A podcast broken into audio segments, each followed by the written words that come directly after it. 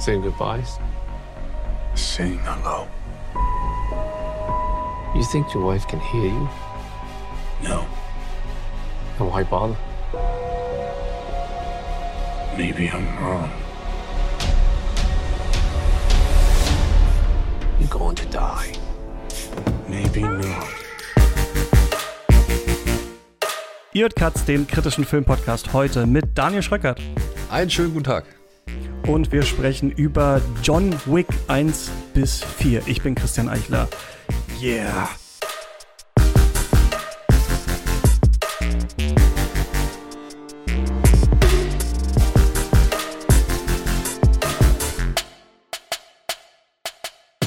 Daniel, wenn du ein Gegenspieler von John Wick wärst, in welchem Setting würde er dich umbringen?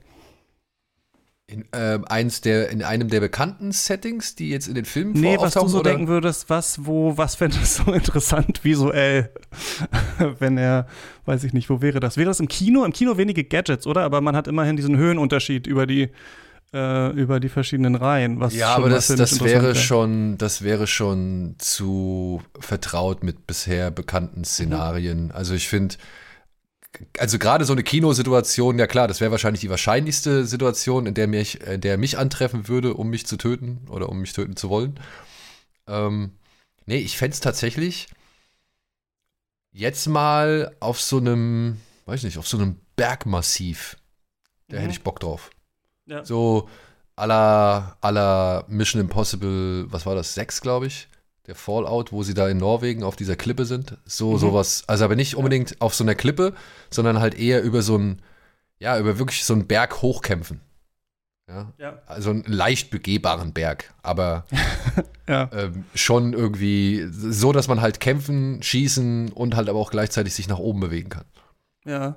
Oder halt tatsächlich direkt an der Steilwand irgendwie dran, ne? Also, dass man mit diesen, mit diesen Dingern drin hängt und die auch so als Waffen benutzt oder so. Ja, ja, ja, aber auch das gab Sequenz. es ja schon in dem einen oder anderen Film. Ich bin da, glaube ich, Mhm. äh, der, der Serie ein bisschen mehr verpflichtet, dazu zu sagen, okay, etwas, was sie vorher noch nicht gemacht hat und was vielleicht auch Ja. andere nicht in der Art gemacht haben. So. Das ist eh, finde ich, immer das Thema, über das man bei John Wick direkt ins Grübeln kommt und sich immer wieder fragt, ist das jetzt neu? Haben sie das nicht schon mal gemacht? Warum ist das jetzt anders? Ist das wirklich so anders? Wo entwickelt es sich weiter und wo nicht? Ich frage mich auch bei mir, einerseits natürlich, okay, Podcasts, vielleicht so ein Radio, so ein Radio Tower oder sowas, vielleicht auch so ein Medienunternehmen, wäre vielleicht auch interessant durch die ganzen verschiedenen äh, äh, Geschosse durch. Aber dann dachte ich auch eher nicht, was hat mit mir zu tun, sondern eher so, was würde ich gerne sehen? Zum Beispiel so, Ballsaal auf dem Kreuzfahrtschiff fände ich zum Beispiel auch nicht schlecht, wo die Fenster Beim äh, Sturm. und dann das Wasser. Genau, beim Sturm, so wie bei äh, hier Modern Warfare oder so, dass das dann so von links nach rechts oder so Genau. wackelt. Das wäre vielleicht ganz interessant. Also ich glaube, wie die sich auch selber fragen, ist einmal, okay, was passiert, wie sieht das aus, aber auch, was macht das ne, mit der Szene tatsächlich? Und hier hätte man dann halt natürlich, müsste man auf so einer Hebebühne wahrscheinlich drehen oder so und das wäre dann schon ganz interessant. Aber haben natürlich auch schon viele andere Filme gemacht. Ja, aber so mal so richtig, dass diese, also ich meine, das haben sie ja jetzt, dem, um mal jetzt vorzugreifen, sie hatten ja jetzt schon sowas ähnliches mit den Autos am Arc de Triomphe. So, ne? Wenn man das jetzt wirklich äh, à la Modern Warfare 2 auf dem Containerschiff macht, während die Container nur durch die Gegend rutschen, das wäre schon ganz geil, dass du da hättest, da hättest du halt immer wieder so einen überraschenden Faktor mit im Kampf drin, der äh, Leute zur Seite schiebt. Schön, dass du dir die Zeit genommen hast, äh, mit mir ein bisschen über John Wick äh, zu reden. Du machst natürlich, äh, das wissen wahrscheinlich alle, die jetzt hier zuhören, aber falls es jemand nicht weiß, äh, unter anderem Kino Plus bei den Rocket Beans oder äh, den YouTube-Kanal Film Gorillas Genre Geschehen, noch den Podcast mit André Hecker und Tino Hahn ähm, zusammen. John Wick, der erste Teil, 2014 äh, rausgekommen, ja von Chad Stahelski, diesem eigentlich Stunt-Choreograf. auch, wie hast du das damals erlebt? Damals, muss man schon sagen, erlebt, als Ja. der rausgekommen ist, weil das war ja, also wenn man sich auch nochmal so die Geschichte anschaut, der sollte eigentlich Scorn heißen, das Drehbuch lag irgendwie rum, Keanu Reeves äh, Karriere lag so ein bisschen in Schutt und Asche, irgendwie hat niemand so ganz daran geglaubt, dass das jetzt was Besonderes wird. Man, ich glaube, ich glaube, so zwei Monate bevor der ins Kino kam, hat man das überhaupt erst entschieden, dass der ein äh, Wide Release bekommt und der Rest ähm, ist ja Geschichte. Ich glaube, damals fand man es irgendwie, als man den Trailer gesehen hat, einfach witzig, dass es halt, die, die haben den Hund getötet, Keanu Reeves ist wieder da, oder? Ja, ja, es war schon so, okay, Keanu Reeves ist wieder da und macht so ein, so Rachefilm für einen Hund. Hm. Es gab vorher schon einen Film, den hatte ich zuvor schon gesehen, der heißt Revenge for Dolly. Da geht es mhm. eigentlich um das Gleiche. Da wird der Hund von einem umgebracht und der rächt sich halt dafür und bringt halt alle anderen um, die damit zu tun haben. So. Und was du vorhin beschrieben hast, dieses Gefühl von wegen, ja, eigentlich macht er doch nicht mehr als alle anderen oder eigentlich macht er doch nur genau, genau das Gleiche wie alle anderen. Das ist so ein Gefühl, ähm, das hatte ich in Teilen auch bei John Wick beim ersten. Das ist aber irgendwie kurioserweise auch immer irgendwie mit Keanu Reeves verbunden. Keanu Reeves, muss, ich, muss man dazu sagen, ist ja schon ein großer Freund asiatischen Kinos oder asiatischer ja. Einflüsse. Ich meine, er hat selbst diesen Man of Tai Chi gemacht, der jetzt kein großer Film ist. Ja, auch, 47 mal, Ronin. Ja, 47 Ronin, ja genau. Also der von den Choreografien ja auch nicht unbedingt der ausgefeilteste ist und so. Und wie schon bei Matrix habe ich bei John Wick diese völlige Euphorie von so vielen Menschen nicht so ganz fühlen können. Weil mhm. ich halt immer wieder gedacht habe, naja, komm Leute, ey, das kenne ich aber schon hier und das kenne ich schon da und das ist, habe ich jetzt so in der Form auch schon in etlichen chinesischen, japanischen, koreanischen mhm. Filmen gesehen, so. Also so wie damals, als alle sich über die Bullet Time äh, gefreut haben, wo ich gedacht habe, das hat, macht John Woo schon seit den 80ern, Freunde, mhm, ähm, mhm. musste ich bei John Wick halt sagen, so, ja, das ist aber jetzt nichts, was äh, The Raid und keine Ahnung oder noch ein paar andere äh, Klopper aus äh, ja, den asiatischen Ländern nicht auch schon gemacht haben oder halt schon mhm. seit Jahren exerzieren, so. Also meine Begeisterung hielt sich ein bisschen in Grenzen, weil auch ich mehr ein Fan von diesen etwas ausladenderen Kampfchoreografien bin. Also ich mag das, wenn Leute schon in der Gegend rumfuchteln und möglichst viel Bewegung in ihre, sag ich mal, Performance oder in ihre Fights unterbringen. So. Also ich bin da einfach ein Sucker für. So, ja. Klar, dieses ähm, aufs Mindeste runtergebrochen, ne, so ein eher Bruce Lee-Style oder, oder halt dann, was ich, was Liam Neeson in Taken auch gemacht hat, so nur das Mindeste, Hauptsache der Gegner ist außer, außer, außer Gefecht gesetzt. Steven Seagal war da früher auch ein Paradebeispiel für. Das finde ich auch cool, aber bei mir ist es mehr so ein bisschen das Ausladende, was ich gerne mag. Und da war mir dann John Wick zum einen eine Spur zu, wie soll man sagen, nüchtern oder zu, zu mhm. reduziert ja, weil ich fand diese ganzen Wrestling- und Ringer-Taktiken, die äh, Keanu Reeves da unterbringt, diese ganzen Grapple-Hooks und, und, und, weiß ich nicht, Haltegriffe und so, das ist nicht so mein Ding gewesen. Weißt du, da hatten wir vorher schon Ong Bak gehabt, so, das fand ich ja. fantastisch. Ja, also Ong Bak fand ich so geil, weil es mal wieder eine neue Härte und ein neues Gefühl, eine neue Kampfkunst, einen neuen Stil mit in das Genre reingebracht hat. Und bei Wick, wie gesagt, das war alles so ein bisschen nüchtern. Und dann war ich halt natürlich auch durch das Heroic Bloodshed-Genre und als großer Liebhaber von John Woo-Filmen, ich bin halt ein Typ, der muss das Blut halt schon richtig spritzen sehen. So. Also beziehungsweise ich erfreue mich an den, an den Flüssigkeiten, die greifbar wirken. Und bei John Wick war das ja alles irgendwie digital. Ja, also dass die Kopfschüsse und so weiter alles digital gelöst wird. Das sah gut mhm. aus. Das wirklich, das sah alles gut aus. Aber wenn du mich nach meinem persönlichen Geschmack fragst, muss ich sagen, bevorzuge ich halt das Handgemachte der alten Filme immer mehr oder immer etwas lieber als jetzt diese modernen Arten. So. Und trotzdem will ich nicht abstreiten, dass John Wick ein cooler Film war. Der hat eine coole Härte gehabt, der war eine Kompromisslosigkeit, der hat aus diesem einfachen Plot, ey, die haben einen, die haben einen Hund getötet, also bringe ich sie um.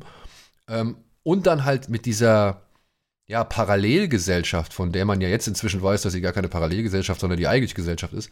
Mhm. Ähm, mit da, das haben sie auch schön ausgebaut. Das hat mich zwar alles an Payback mit Mel Gibson erinnert, aber ich fand es trotzdem cool. Ja, dieser Kodex, diese Regeln, diese Insignien, diese Merkmale, diese verschiedenen Gruppierungen, die alle dem gleichen ähm, ja, Regeln oder dem gleichen Reglement folgen, so das, das hat was. Das fand, ich, das fand ich schon interessant.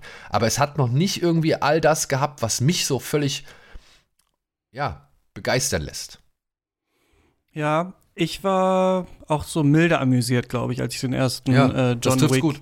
gesehen habe. Also ich fand's als ich ihn jetzt nochmal geschaut habe, was ich irgendwie richtig cool finde an dem Film, ist, dass der sau hässlich aussieht, wenn der anfängt. Also wenn John Wick eben noch nicht wieder zurück ist in dieser Welt äh, der Killer des Continentals und so weiter, ist der Film in so ganz hässlichen, mal blau und dann so mal so diese, wir sind in Mexiko orange Töne des Kinos irgendwie getaucht und man denkt sich, was ist denn das jetzt für ein Film? Also Keanu Reeves fährt da irgendwie rum, jetzt kriegt er das Paket von seiner Frau, äh, da ist der Hund drin und so weiter.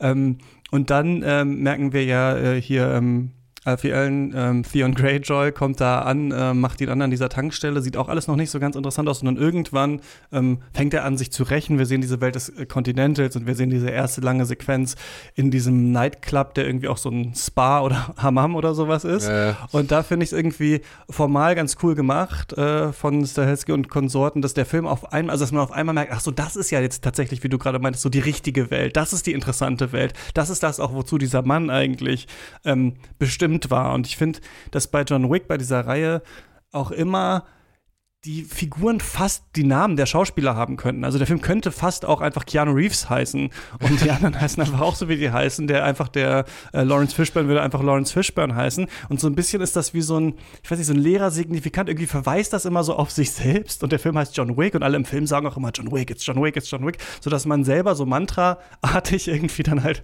so reingeprügelt bekommen soll, dass er besonders ist. Und was ich aber ganz cool fand am ersten Film, als ich ihn noch mal gesehen habe, die Filme enden dann, finde ich, was so die, ähm, die, sagen wir mal, Richtung der Action angeht, immer so die Polarisierung, in dem der erste Film ja äh, ein Angriffsfilm ist von ihm. Also natürlich wird er zuerst angegriffen und äh, der Hund wird getötet und so. Und dann gibt es ja diese lange Sequenz, wo der Mob dann versteht, wer ist das eigentlich? Und wir auch so, finde ich, während wir den Film sehen, so denken, okay, was ist denn mit ihm? Was ist denn mit John Wick? Und wenn man das zum ersten Mal sieht, weiß man ja auch noch nicht, wie die Action ablaufen wird. Man weiß ja, wir kennen Keanu Reeves aus, aus Matrix und so weiter. Aber dann finde ich das eigentlich echt cool gemacht in dieser ersten großen äh, Kampfszene da in dem Bad, dass wir merken, dass es so eine Mischung ist irgendwie aus, du hast gerade gesagt, so ein bisschen vielleicht auch äh, cool oder ähm, pointiert. Also wir haben immer diesen einen Schuss in den Kopf und gleichzeitig ist es ja dieses Judo-Rollenmäßige, was auch so ein Tanz so ein bisschen ist. Fast Ja. ein bisschen finde ich im ersten Film auch noch erotisch, wo er dann dem anderen so den Mund zuhält und so und der singt da so diese Säule runter und so. Also, und das finde ich eigentlich einen ganz coolen Aha-Effekt in diesem ersten Film, dass man am Anfang eben sieht, okay, er wird angegriffen und nie so richtig versteht, wer er ist.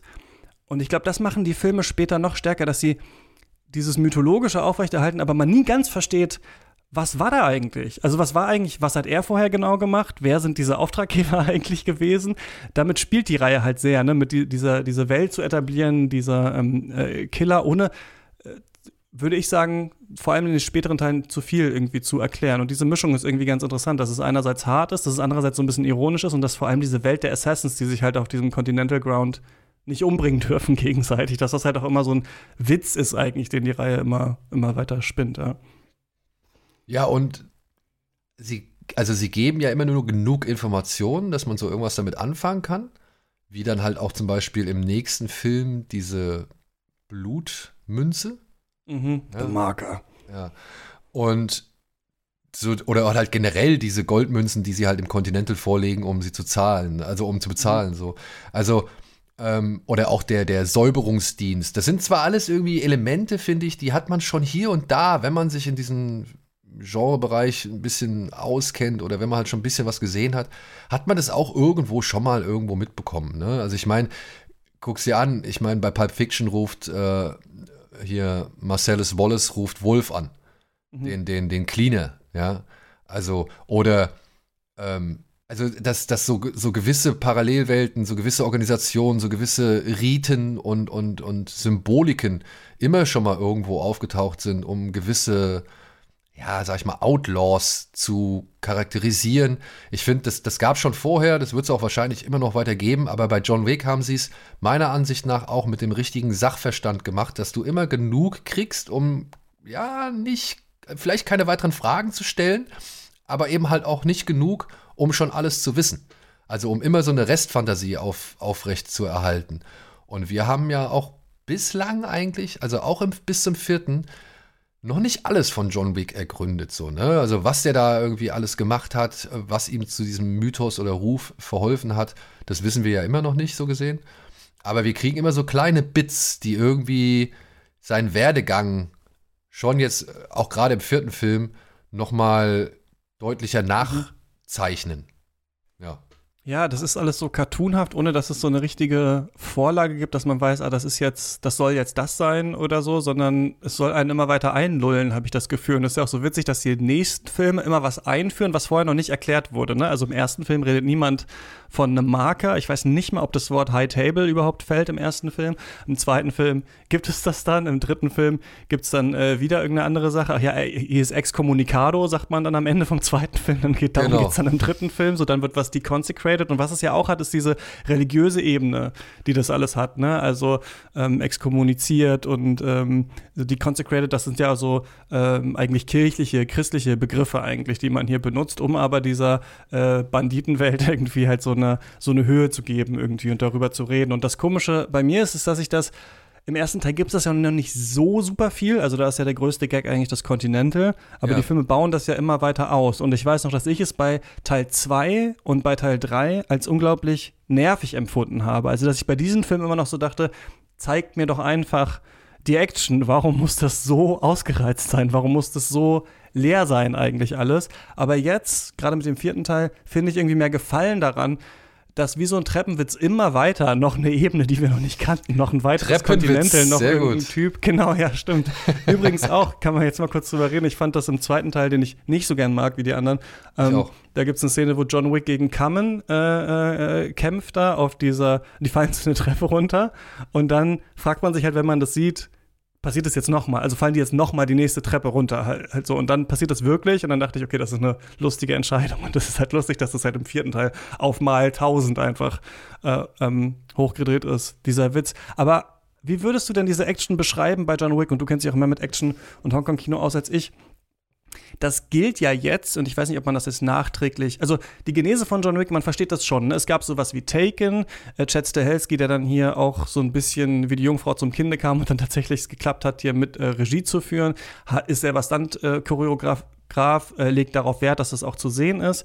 Und nachträglich sagt man ja jetzt, John Wick hat dazu geführt, dass zumindest, und das ist ja eine Trennung, die man immer macht im westlichen Kino, dieses Zerschnittene dieser Actionfilme, was weiß nicht, der Höhepunkt war, wahrscheinlich Taken 3 und Quantum Trost oder so, und die Bourne-Reihe hat es vielleicht besser gemacht als andere, dass das irgendwie aufgehört hat, weil man hier anfängt, lange und halblange Einstellungen zu äh, nehmen, die uns zwar sehen lassen, dass es eine Choreografie ist, aber tatsächlich auch mal überhaupt Bewegungsabläufe ähm, nachzuvollziehen, weil Keanu Reeves ja im Westen, das muss man ihm erlassen, einer der wenigen ist, der die ganzen Sachen auch fast alle selber macht. Ne? Also ich finde, da gleicht er so ein bisschen äh, Tom Cruise, der natürlich ein anderes Kaliber hat, aber ist es besonders oder sagt man das jetzt nachträglich so, dass John Wick dafür verantwortlich ist, dass mehr solcher Action-Szenen im Westen wieder irgendwie gemacht werden?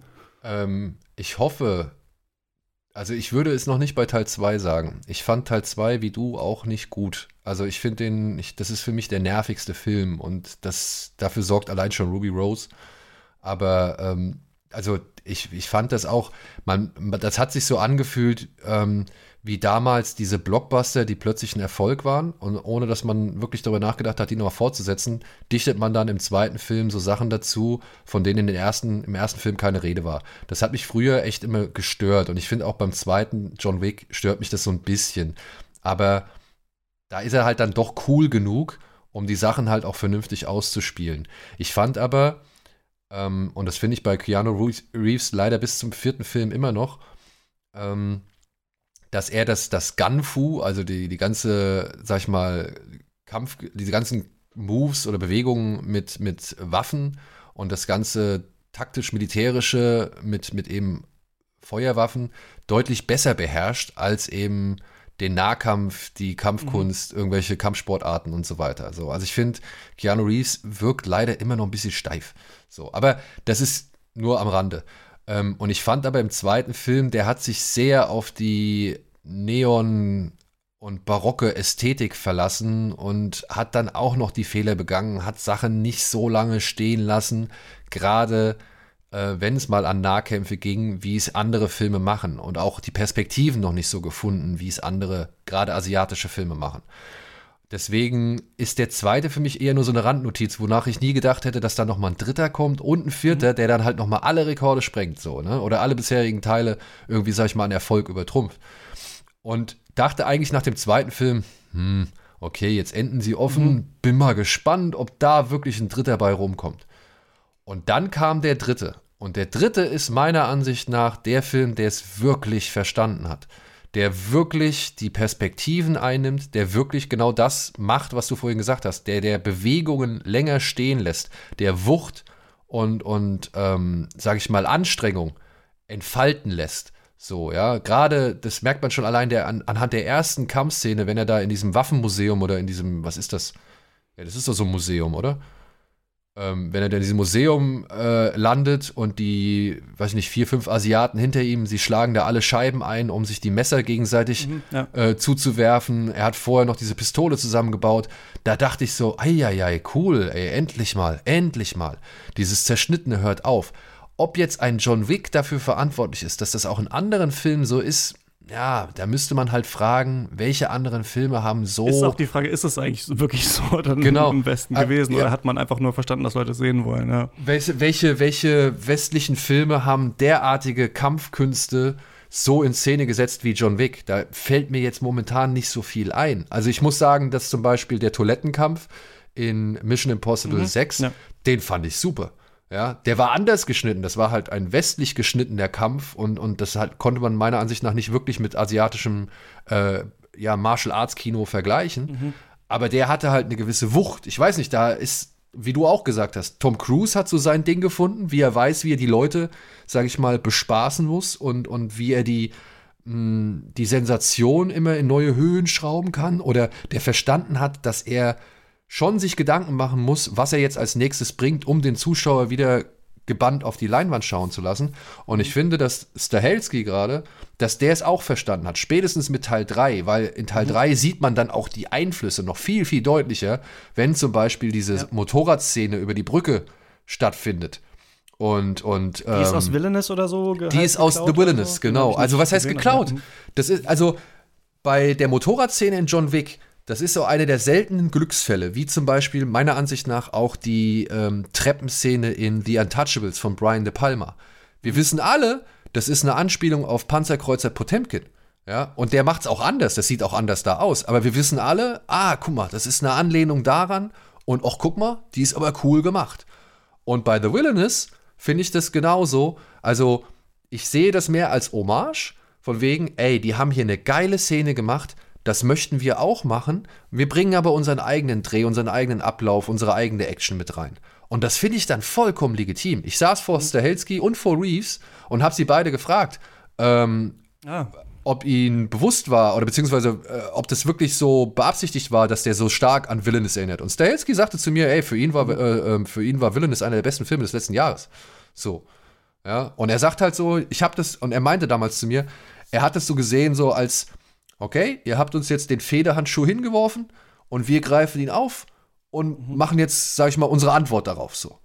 Und das aber in einem, in einem respektvollen, auf eine respektvolle Art und Weise. Ich fand das nie irgendwie eine blanke Kopie oder so, sondern ich fand, das war echt ein, ein sehr respektvoller Umgang mit dem Original und eben halt der Versuch, dem Zuschauer etwas Ähnliches näher zu bringen, dem westlichen Zuschauer etwas Ähnliches näher zu bringen, der wahrscheinlich niemals The Villainous schauen würde und dann halt so, so ein bisschen seinen eigenen Spin drauf zu machen. Finde ich gut. Und weißt du, was auch schön ist? Und das wäre jetzt auch ein Punkt, ähm, den du vorhin angesprochen hast und den wir tatsächlich aus erster Hand von Leuten mitbekommen haben, die dann auch tatsächlich in John Wick 3 mitgespielt haben. Nämlich von den Jungs, die diesen Kampfsportfilm aus Deutschland gemacht haben, Plan B, Scheiß auf Plan A, glaube ich, heißt er. ja, ja. Ja, das waren hier der Fong, der Chan und oh, den dritten vergesse ich, Tan heißt er, glaube ich. Ja, und der Chan, der Chan ist derjenige bei John Wick 3, dem er den, ähm, den Riemen des Pferdes um den Hals wickelt und der dann halt von dem Pferd aus dem, Sa aus dem Stall geschleift wird. ja. Ja, der, die saßen bei uns, als sie Plan B, als sie den ins Kino gebracht haben und haben halt gemeint, ey, wir haben jetzt schon einige Hollywood-Filme gemacht, aber du machst und tust und bietest den Leuten an, ja, du choreografierst und sagst, ey, so und so kann es funktionieren, du übst und trainierst mit den Darstellern und die geben sich Mühe und packen alles irgendwie rein, was sie können, so, ja, und versuchen das alles irgendwie so gut aufzufangen, wie es geht und, und so gut mitzumachen, wie es geht und dann guckst du dir den Final Cut an, naja, und von der Szene ist halt kaum noch was übrig. So, also das haben die damals, haben die das schon wirklich beklagt. Und jetzt sehe ich die Jungs in einem John Wick 3, der es dann wirklich verstanden hat, dass man einfach auch die Leute machen lässt, dass man die wirklich zeigen lässt, was sie drauf haben. Und das ist, wie du gesagt hast, das Schöne daran, dass Chad Stahelski eben aus dem Stunt-Bereich kommt. Und ich würde vielleicht sagen, einfach dem Beruf Stuntman oder der Aufgabe Stuntman nochmal zu einer neuen Wahrnehmung verholfen hat. Das würde ich auf jeden Fall, mhm, ja. ähm, das würde ich auf jeden Fall sowohl der Mission Impossible Reihe als auch der John Wick Reihe zugestehen, dass die für das westliche Kino auf jeden Fall nochmal einen ganz enormen Schub ähm, in Sachen Stunts und Action geleistet haben, ja. Was du beschreibst, auch diese Verbindung zum Martial Arts Kino und so, es wirkt fast so, als wäre weiß ich nicht, Chad Stahelski so der, ähm, na, auf dem Spielplatz gibt es keinen Aufseher, aber jemand, der ganz viele Leute, also die er auch anhimmelt, dann nochmal anruft, fragt, hast du mal Bock mitzumachen, der nicht ja. so dieses arrogante künstlerische hat, von wegen, wir machen den besten Actionfilm, es ist die beste Actionserie, wir sind die allerkrassesten, sondern der auch immer so ein bisschen in Kommunikation steht mit denen allen, ne, und die alle auch so ein bisschen mal einbindet, mal jemanden fragt, ob er mitmachen will und so, da gibt es ja im dritten Teil auch noch so äh, ein paar andere Sachen. Ich wollte noch kurz, ähm, äh, sagen, im zweiten Teil, also das ist ja, oder vielleicht sogar noch mal im ersten Teil, der Hund wird ja umgebracht. Und der Hund steht ja aber eigentlich für die Frau, die gestorben ist. Also das ist ja ein typisches Motiv in einem Actionfilm, irgendwie die Frau stirbt, äh, der Mann muss sich rächen. Aber hier haben wir das nochmal Proxy über den Hund. Aber was man ja erst eigentlich später merkt in dieser John Wick-Mythologie ist ja, dass er ja auch in dieser russischen Mafia war und er ja eigentlich untouchable war. Das heißt, sobald er jetzt auch wieder berührt wird von dieser Mafia, ist auch wieder alles offen. Also kann er dann auch jetzt angreifen, ist quasi wieder ähm, äh, der, der Pakt gebrochen oder sowas. Und das ist ja so eine komische Idee, die die Filme die ganze Zeit haben. Also, das ist immer, es gibt eine Regel, wer die Regel bricht, muss eine Konsequenz erwarten. Man kann dann aber versuchen, nochmal eine andere, einen anderen Pakt irgendwie so einzulösen, den man irgendwo hat, um da wieder rauszukommen, dann für jemanden wieder dann äh, einen Auftrag machen und so weiter und so fort. Das ist eigentlich aus dieser Aktion-Reaktion-Logik, die wir natürlich im Actionfilm an sich haben, auch so ein bisschen auf dieser Handlungsebene so ein Konstrukt haben, was sich immer weiter aufbaut aufbaut und immer weitermacht. Und da, dafür muss ich sagen, schätze ich ein bisschen den zweiten Film, dass er das einführt eigentlich, ne? Also, dass er quasi sagt, hier ist jetzt was ganz Neues, der Marker, nur durch den bist du, also durch diesen Pakt bist du überhaupt damals freigekommen, so wird uns dann im zweiten Film erklärt. Jetzt musst du was für mich machen und das ähm, äh, erfüllen und dann geht es ja nach äh, ähm, Rom. Also wir haben ja auch immer so ein bisschen, ich würde sagen, wir haben einerseits Max Payne in John Wick. Ich finde auch, das ist sehr von Videospielen irgendwie so ein bisschen inspiriert, nicht nur vom asiatischen Kino, auch so videospielmäßig. Wir haben ja. Max Payne und wir haben James Bond auch. Ne? Also das sind so Sachen, finde ich, die wir sehen. So, wir haben die Weltreise, wir haben den Held im Anzug und wir haben aber gleichzeitig diese super harte Action.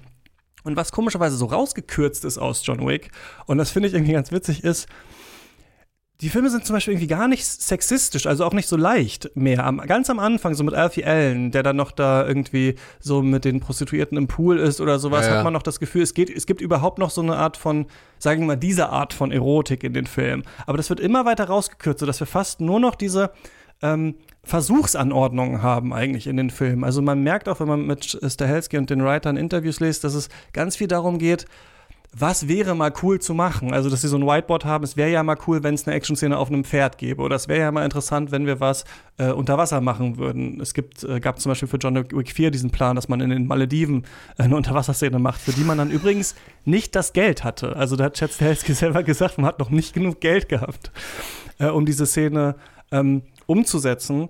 Und ähm, was mir noch einfällt übrigens zu diesem äh, Martial Arts Ding, John Wick 2 eröffnet ja mit so einer Szene von Buster Keaton, die an der Hauswand quasi projiziert ist. Ne? Also man merkt so, er ist so in dieser Tradition drin und man kann, habe ich immer das Gefühl bei John Wick, weil das auch narrativ so ein bisschen lose ist, alle möglichen Stars reinholen, alle möglichen Plotpoints aufmachen. Hauptsache, es kommt eine coole Actionsequenz raus und meiner Meinung nach gelingt das dem zweiten Teil aber noch nicht so richtig. Beim zweiten nee. Teil checkt man nicht so ganz, dass man in Rom ist. Also man versteht es schon, da sind so Ruinen aber das ist immer noch mehr wie so ein fast klassischer Agentenfilm. Ich finde, bei 1 und 2 merkt man noch, da gibt es noch irgendeine Realität in diesem Film, die auch noch stattfindet. So, das sind auch noch irgendwie richtige Orte und so. Und dann erst im dritten, der macht es nicht nur so, dass er in den Action halt Szenen viel mehr versucht, sondern dass er auch halt alles total bunt macht. Ne? Also wir haben diese ganzen Neonfarben überall. Wir merken so ein bisschen langsam bei Teil 3 bei Parabellum, wir entfernen uns so ein bisschen aus der richtigen Welt und das finde ich, äh, tut den Film ganz gut. Ja, das muss ich auch sagen. Je weiter diese, weil die ganze Zeit noch, ne, denkt man sich, warum kommt denn da nicht einmal ein Bulle So, ja, oder, oder was ist denn mit den anderen Leuten? Warum gucken die alle nur zu? Ich meine, im dritten Film gibt es diese es gibt die Szene. Polizei, die immer wegschaut, ne, wenn sie, bei Äh. ihm, wenn sie bei ihm anklopfen. Ja. Das gibt's am, genau, in 1 und 2 gibt es noch den Mechaniker, es gibt noch den Polizisten und sowas. Ab 3 Ist das alles nicht mehr. nicht mehr so richtig. Ja, solche richtigen Wirklich. Leute mit normalen Jobs. Ja. Die gibt's halt dann einfach nicht mehr, ja. Die, die sind halt nur irgendwie Kulisse oder, oder weiß ich nicht, Ausschmückung so, ja. Aber äh, haben nicht mehr wirklich, ich meine, da gibt's diese Szene im Bahnhof, wo Mark Dacascos und seine Jungs, die beiden äh, Jungs aus The Raid übrigens, oder halt The Raid 2, ähm, was auch echt, und das meine ich, da, da, das ist, das, das bestätigt nochmal das, was du eben gesagt hast. Als ich die beiden gesehen habe, hier den Mad Dog und den anderen, ne, habe ich mir gedacht, ach guck mal, das ist ein echt cooler Move, die zu verpflichten. Da hast du zwei echte Profis, so, die wissen, was sie machen. Da, da, das ist so ein, das hat sich alles immer wie so, ein, wie so eine Ehrerbietung angefühlt. Von wegen, ey, Stahelski hat The Raid gesehen, Stahelski findet The Raid geil, also holt Stahelski eben die Jungs rein, weil er weiß, die haben was drauf. Und die machen seinen Film nochmal einen Tick cooler oder einen Tick geiler. Und wenn dann irgendwie Reeves oder John Wick am Ende mit dem äh, ihres Kampfes dann da steht und meint, wir sehen uns, ne? Äh, finde ich super. Das finde ich super. Das ist die richtige Form von, von Hommage und, und, und, weiß ich nicht, Respektsbekundung, die ich halt irgendwie sehen möchte bei sowas. So, ja? da, da ist niemand, der nimmt sich zu groß, sondern da sagt einer, ich versuche das Beste hier zu machen, wie es geht. Aber ich kann das nicht machen. Und das ist das, was du jetzt, glaube ich, jetzt auch gesagt hast. Ich kann das nicht machen, ohne zu verhehlen, woher ich diese ganzen Einflüsse habe. Ich bin das Produkt aus einer jahrelangen, weiß ich nicht, Leidenschaft, aus einer jahrelangen Erfahrung und aus einer Jahre, aus jahrelangen Vorlieben. Ich meine, um jetzt mal wieder, ähm, du hast gesagt, da ist diese Buster Keaton-Szene, ne? In, in Teil 4, ja, da haben wir eine klar, also wirklich eine klare Referenz an Lawrence von Arabien. Genauso wie wir eine geht aus, Sonne Ja. geht auf, ja. genauso wie wir eine klare Referenz an, an The Warriors haben. Ja, also von Walter Hill. Also in einem Film kommt sowohl einer der größten Monumentalfilme aller Zeiten, wie auch einer der geilsten Gangfilme aller Zeiten irgendwie vor, so, ja. Und das ist das, glaube ich, was du sagst, ne? Also diese, diese, diese Einflüsse, die finden sich in allem wieder, die versuchen irgendwie ähm, alle dazu beizutragen, diese Welt von John Wick aufzubauen. Aber ja, in den ersten beiden Filmen sind sie noch zu losgelöst voneinander. Ja, würde ich dir vollkommen recht geben. Und der, der, der zweite hat meiner Ansicht nach auch nichts, was irgendwie das aus dem ersten toppt, sondern höchstens das aus dem ersten wiederholt. So, also ich fand, da war jetzt, außer jetzt dieser, dieser Welt, wo ich dir vollkommen recht gebe, Man kann der sich ganz Ausbau. an den zweiten erinnern. Ich habe ihn auch heute noch mal reingeguckt und schon wenn er wieder abgelaufen ist, ähm, hat man wieder vergessen, worum es geht. Ja, es gibt diese also- ganz äh, längere äh, ähm, Kampfsequenz in diesem Spiegelkabinett. Ne? Da Genau. ich, merkt man auch, Stahelski will jetzt stärker zum Licht, zu Spiegelung. Es geht jetzt auch nicht nur darum, wer kämpft im Vordergrund, sondern auch, was passiert noch im Hintergrund. Was ist interessant? Was ist fast einfach ästhetisch interessant so für Leute. So, das geht ja später dann immer weiter. Ich finde, das sieht man so im zweiten Teil am Ende, dass er da versucht, visuell noch Sets zu finden, die man so vielleicht nicht gesehen hat oder die er besonders spannend fand. Das finde ich vielleicht noch das Beste, ja. Ja, und also diesen Ausbau der Welt finde ich auch cool mit den ganzen, sag ich mal, verschiedenen, auch der, der, der, ähm, naja, wie heißt der, nicht, heißt, er heißt nicht Konziliere, sondern der, wie, heißt der Weinverkoster, ähm, wo er die Waffen holt und den Anzug beim zweiten Teil. Ja. Ja, Sommelier, der Sommelier. Ja, Äh, da geht er jetzt zum Sommelier und, und äh, sowas, weißt du, das fand ich cool. Das, das, das, das macht Laune meiner Ansicht nach. Das ist, das gibt dem Ganzen irgendwas. Was sie dann halt da, also an Kernkompetenz reinbringen, ist meiner Ansicht nach, an meiner Ansicht nach keine Steigerung zum, zum ersten Film und wird dann halt durch so ein paar blöde Randfiguren, also sowohl Common als auch Ruby Rose, das sind so, weiß ich nicht, die haben kein nicht so ein Profil, also die hinterlassen nichts. Da muss ich sagen, da war selbst hier der, ähm, na, äh, der Kopfgeld, der Söldner aus Game of Thrones, der die Münzen herstellt, selbst der hat mehr Eindruck hinterlassen bei mir. Im dritten Teil, wenn du weißt, wen ich meine. Wie heißt er denn? Ah, ja. ja, weiß ich, du Ja, aber du weißt, ähm, welchen. mhm, Ja, ja, ich weiß. Der mit der der Armbrust auf Theon und Dingsbums zielt, aber ich weiß Genau, nicht, wie, genau. wie er heißt, ja. Äh, Oh Mann. ähm, Bronn, Bronn, Bronn. ja, genau. So. Ah, schlimm, all diese Namen, all diese Franchises, all diese. Nerd-Themen. Ups, Entschuldigung. Ja. Ich finde, dass Keanu Reeves diese Rolle des, ähm, also dass das natürlich auch ein bisschen Methode ist, dass einerseits die Filme auf die Choreografiertheit, wenn man das so nennen will, aufmerksam machen wollen. Also die wollen ja sagen, guck mal, das ist krass, dass wir hier diese Choreografie haben. Ich finde, das ist in eigentlich allen Filmen so, dass man das merkt. Man denkt jetzt selten, die stehen wirklich am Wandschrank und kämpfen jetzt, sondern man, ein bisschen denkt man sich auch immer, klar, das ist natürlich beeindruckend, dass sie das ähm, choreografiert haben. Und ich finde, was Keanu Reeves halt so ein bisschen mitbringt, ist dieses leicht leidende, schusselige, was da auch drin sein soll, ne? was ihn natürlich noch ein bisschen cooler auch macht. Also er schafft es, diese ganzen Kämpfe irgendwie durchzustehen, aber meistens klappt es halt nicht so richtig. Also oder klappt es gerade so, ne? Wir haben ganz oft solche Szenen mit Ladehemmungen, wo irgendeine Waffe wird geschmissen, äh, man stolpert irgendwo noch hin und sowas. Also das ist ja, also man merkt quasi, dass sich hier Leute auf dem Höhepunkt ähm, eigentlich ihres Schaffens, also als Stunt ähm, Choreografen befinden und deswegen gleichzeitig solche ähm, anderen Dinge noch einbauen, ne? Also wie so Humpeln, ein bisschen, äh, bisschen Versetztheit und sowas, wie wir später auch noch merken, verschiedene Charaktere bewegen sich dann natürlich anders, so das kommt so ein bisschen durch, aber ich krieg dann halt bei John Wick manchmal dieses Hampelmann-Gefühl irgendwie so. Wir wissen jetzt, okay, da kommen drei Leute, Keanu Reeves hampelt halt so ein bisschen rum und die Szene will halt vor allem das. Also sie will mir vor allem das zeigen, einer kämpft gegen verschiedene Leute.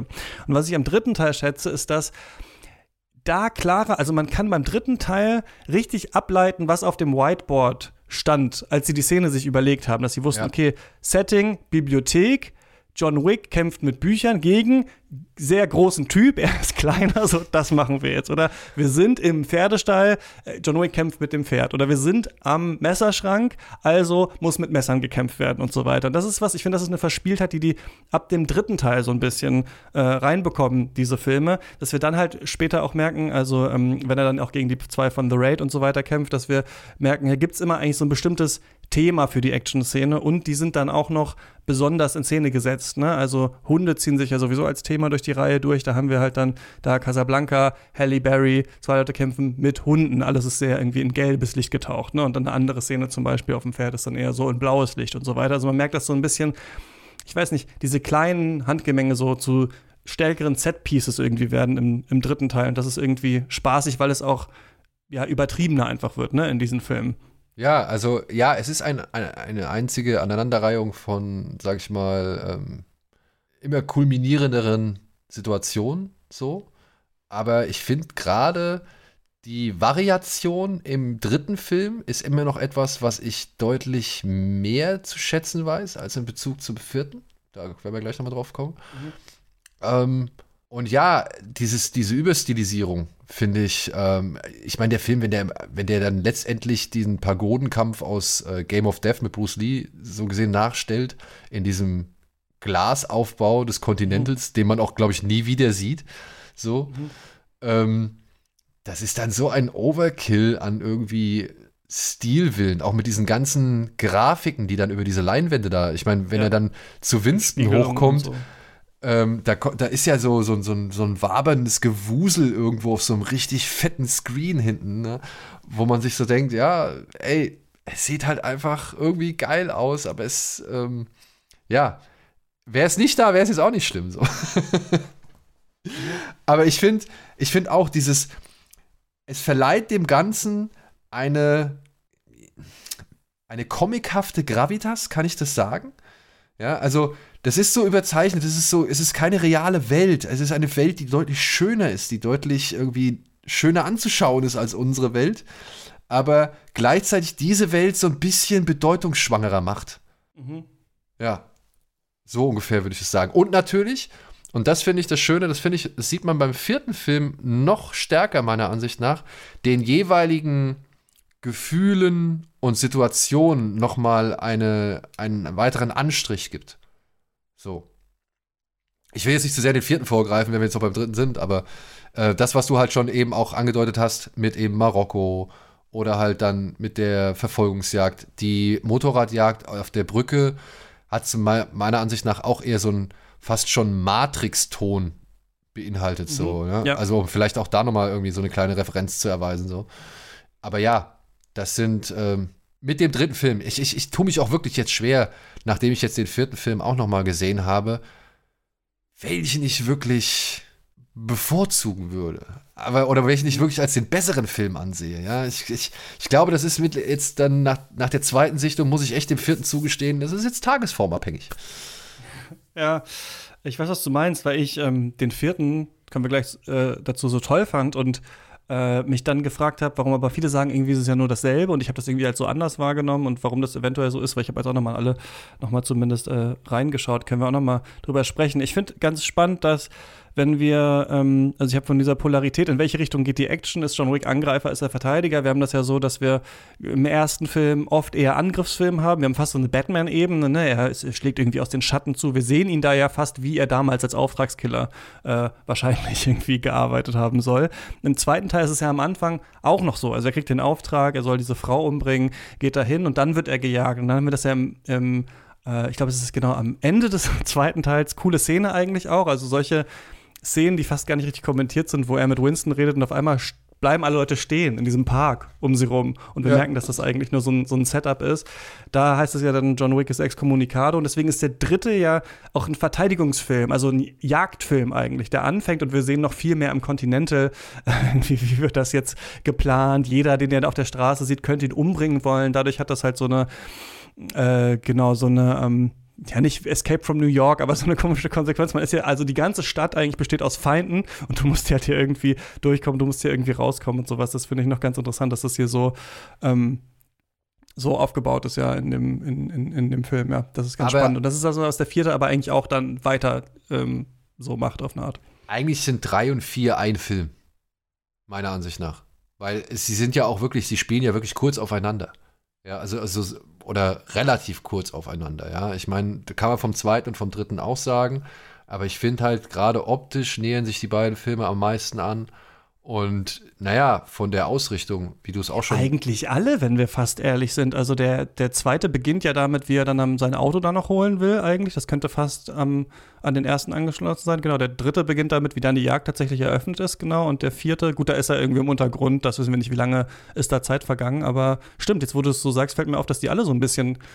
Äh, man die fast am Stück, ob ja? man das will, ist die Frage, aber schauen könnte, ja. Weil ich weiß nicht, ob der, der Film macht ja keine Zeit, also die Filme machen ja generell keine Zeitangabe. Ich würde sagen, der im zweiten vergeht noch am meisten Zeit, weil da fliegt er ja halt einfach auch irgendwo noch hin, so. Obwohl im dritten auch. Da reist er ja nach Marokko, dann muss er ja noch in die Wüste und in der Wüste ist er ja auch noch mal eine ganze Zeit lang. Ja, das meinte Stahelski aber selber, dass das natürlich Quatsch ist. Ne? also, dass man an so vielen Orten, an so vielen Orten ist. Aber, ach so, was mir noch einfällt zum Zweiten ist, ähm, da haben wir natürlich auch dann dieses äh, Videospielartige einerseits, also wir haben diesen Kampf gegen die ganzen Wellen im Continental, ne? also dass immer mehr Leute reinkommen. Und wir haben auch diesen Witz, dass das Continental natürlich auch selber eine Waffenkammer hat, dass auch der Witz jetzt ist, also wir haben jetzt Callbacks auch stärker auf die anderen Filme, Lawrence Fishburns Figur wird irgendwie bestraft für das, was er im zweiten Teil gemacht hat, dass er ihm glaube ich sieben Kugeln oder so gegeben hat, also wir sehen, es gibt so ein Netz aus Konsequenzen auch noch in den in die vorigen Filme hinein Plus aber gleichzeitig Lawrence Fishburne ist auch irgendwie hier drin, weil er in Matrix auch war, oder? Also wir haben ja auch dann den, den Spruch von Keanu Reeves, ähm, I need guns, lots of guns, also einfach aus Matrix quasi so, so übernommen. Also ich finde immer, es ist so ein bisschen jetzt mit so einem Augenzwinkern, aber hier haben wir auch genau dieses, dieses so Videospielartige, man kämpft sich durch Stages, was wir natürlich auch aus dem asiatischen Kino irgendwie äh, kennen, aber das finde ich am dritten auch noch irgendwie ganz, äh, ganz interessant, ja. Und der dritte hat halt mit Mark Dacascos meiner Ansicht nach echt einen wundervollen Aktivposten, den er jetzt hier ausgleichen kann. Aber da ist irgendwie dann. Ich finde, Donnie Yen hat eine schwierigere Position als Mark Dacascos. Der war halt irgendwie der eindeutige Böse, obwohl er Fan war, so, aber mhm. der, der, der, der, ich mochte ihn. Der hat, der hat wirklich, der hat Bock gehabt auf die Rolle, der hat sich, der hat schön gespielt, der hat einen guten Humor, so. Äh, und auch die Eitelkeit von ihm, das war alles, das hat alles sehr gut gepasst. Also es war eine sehr, schön herausstechende Figur in einem Sammelsurium vieler Figuren. Ich meine, man muss ja sagen, ne, man hat ja jetzt schon im Laufe der Filme dann doch einiges äh, oder einige lieb gewonnen. Also Winston finde ich nach wie vor cool und auch äh, Lance Reddick, also Sharon, ähm, mhm. fand ich, den habe ich auch immer wieder gern gesehen. Gerade im, im dritten Teil, finde ich, hat er ja auch schöne Auftritte, wenn er dann mit John Gerade Wick muss ich sagen, auch im vierten, jetzt wo er so kurzfristig verstorben war, äh, fand ich das auch irgendwie dann natürlich nochmal ähm, bewegend, wie er da. Ja, doppelbitter, ne? Also. Ja. Schade eigentlich, echt schade. Ja, vor allem, ich habe den auch früher gern gesehen. Ich meine, ich bin ein riesengroßer The Wire-Fan, deswegen. Mhm. Ähm, ja, und ich weiß gar nicht, worauf ich jetzt hinaus wollte. ja, ich bin Ersetzung von bekannten äh, äh, Schauspielern, die dann auch selber noch mal Fans sind, vielleicht von ihm und sowas. Ne? Ich finde das manchmal so, also ab und zu gibt es so ich hatte das Gefühl, der erste Film war noch mehr so ein, ach, fast so ein Internet-Reddit-Film irgendwie mit so Gags und es ist John Wick und man hatte das Gefühl, es ist so Meme-Potenzial. Die Filme werden ja fast stiller, also Keanu Reeves redet auch weniger in den, in den späteren Filmen. Ich mag das fast lieber, wenn es fast keine One-Liner ähm, mehr gibt und so. Ab und zu gibt es halt diesen Comic Relief, der drin ist, den ich manchmal so ein bisschen irritierend finde. Im vierten gibt es eine Szene, wo dann der Hund auf eine Leiche pinkelt und ich dachte so, okay, irgendwie passt es nicht so ganz rein, aber ähm, das gibt es auch manchmal, ne? so dass es eine Figur gibt, die so ein bisschen eigentlich, also hier ist ja fast so eine Comedy-Szene als äh, da Kaskoskan so neben Keanu Reeves im Continental zu nah, ja, ja. er sitzt so zu nah neben ihm auf so einer Couch. Er sich so direkt daneben so sitzt und er setzt, okay. sich, er, er, setzt sich wieder auf oder er stellt sich wieder hin und setzt sich auf den Stuhl. Das ist so gut. Big Fan. Ich, also ich, ich mochte den, ich mochte den wirklich. Ähm, und das ist auch etwas, was ich so an den Film zu schätzen weiß. Im ersten Film, ich glaube, das ist halt einfach eine Überraschung gewesen. Da hat keiner wirklich damit gerechnet, dass das irgendwie was ist. Ich denke mal, Keanu Reeves würde sich gedacht haben, naja, komm, ey, mit Taken und so, da äh, konnte man, glaube ich, hier schon ein bisschen was reißen. Da gibt es ja scheinbar einen Markt für. Wenn ich jetzt ein mhm. bisschen was einfließen lassen kann und wenn auch noch mein ehemaliger Stuntman oder sogar zwei, ja, es war ja noch David Leach, war ja mit dabei beim ersten, ähm, wenn das die zwei Stunt-Jungs sind, mit denen ich schon zusammengearbeitet habe, so, da könnte schon was Vernünftiges bei rumkommen. Und im ersten Film hast du ja noch so einen Daniel Bernhardt, ja, den man halt unter anderem auch aus Matrix kennt. Der hat im zweiten Teil auf jeden Fall diesen berühmten Kampf mit äh, Neo auf dem Lastwagen, auf dem Highway. Mhm. Der hat halt, der spielt dann auch in John Wick mit.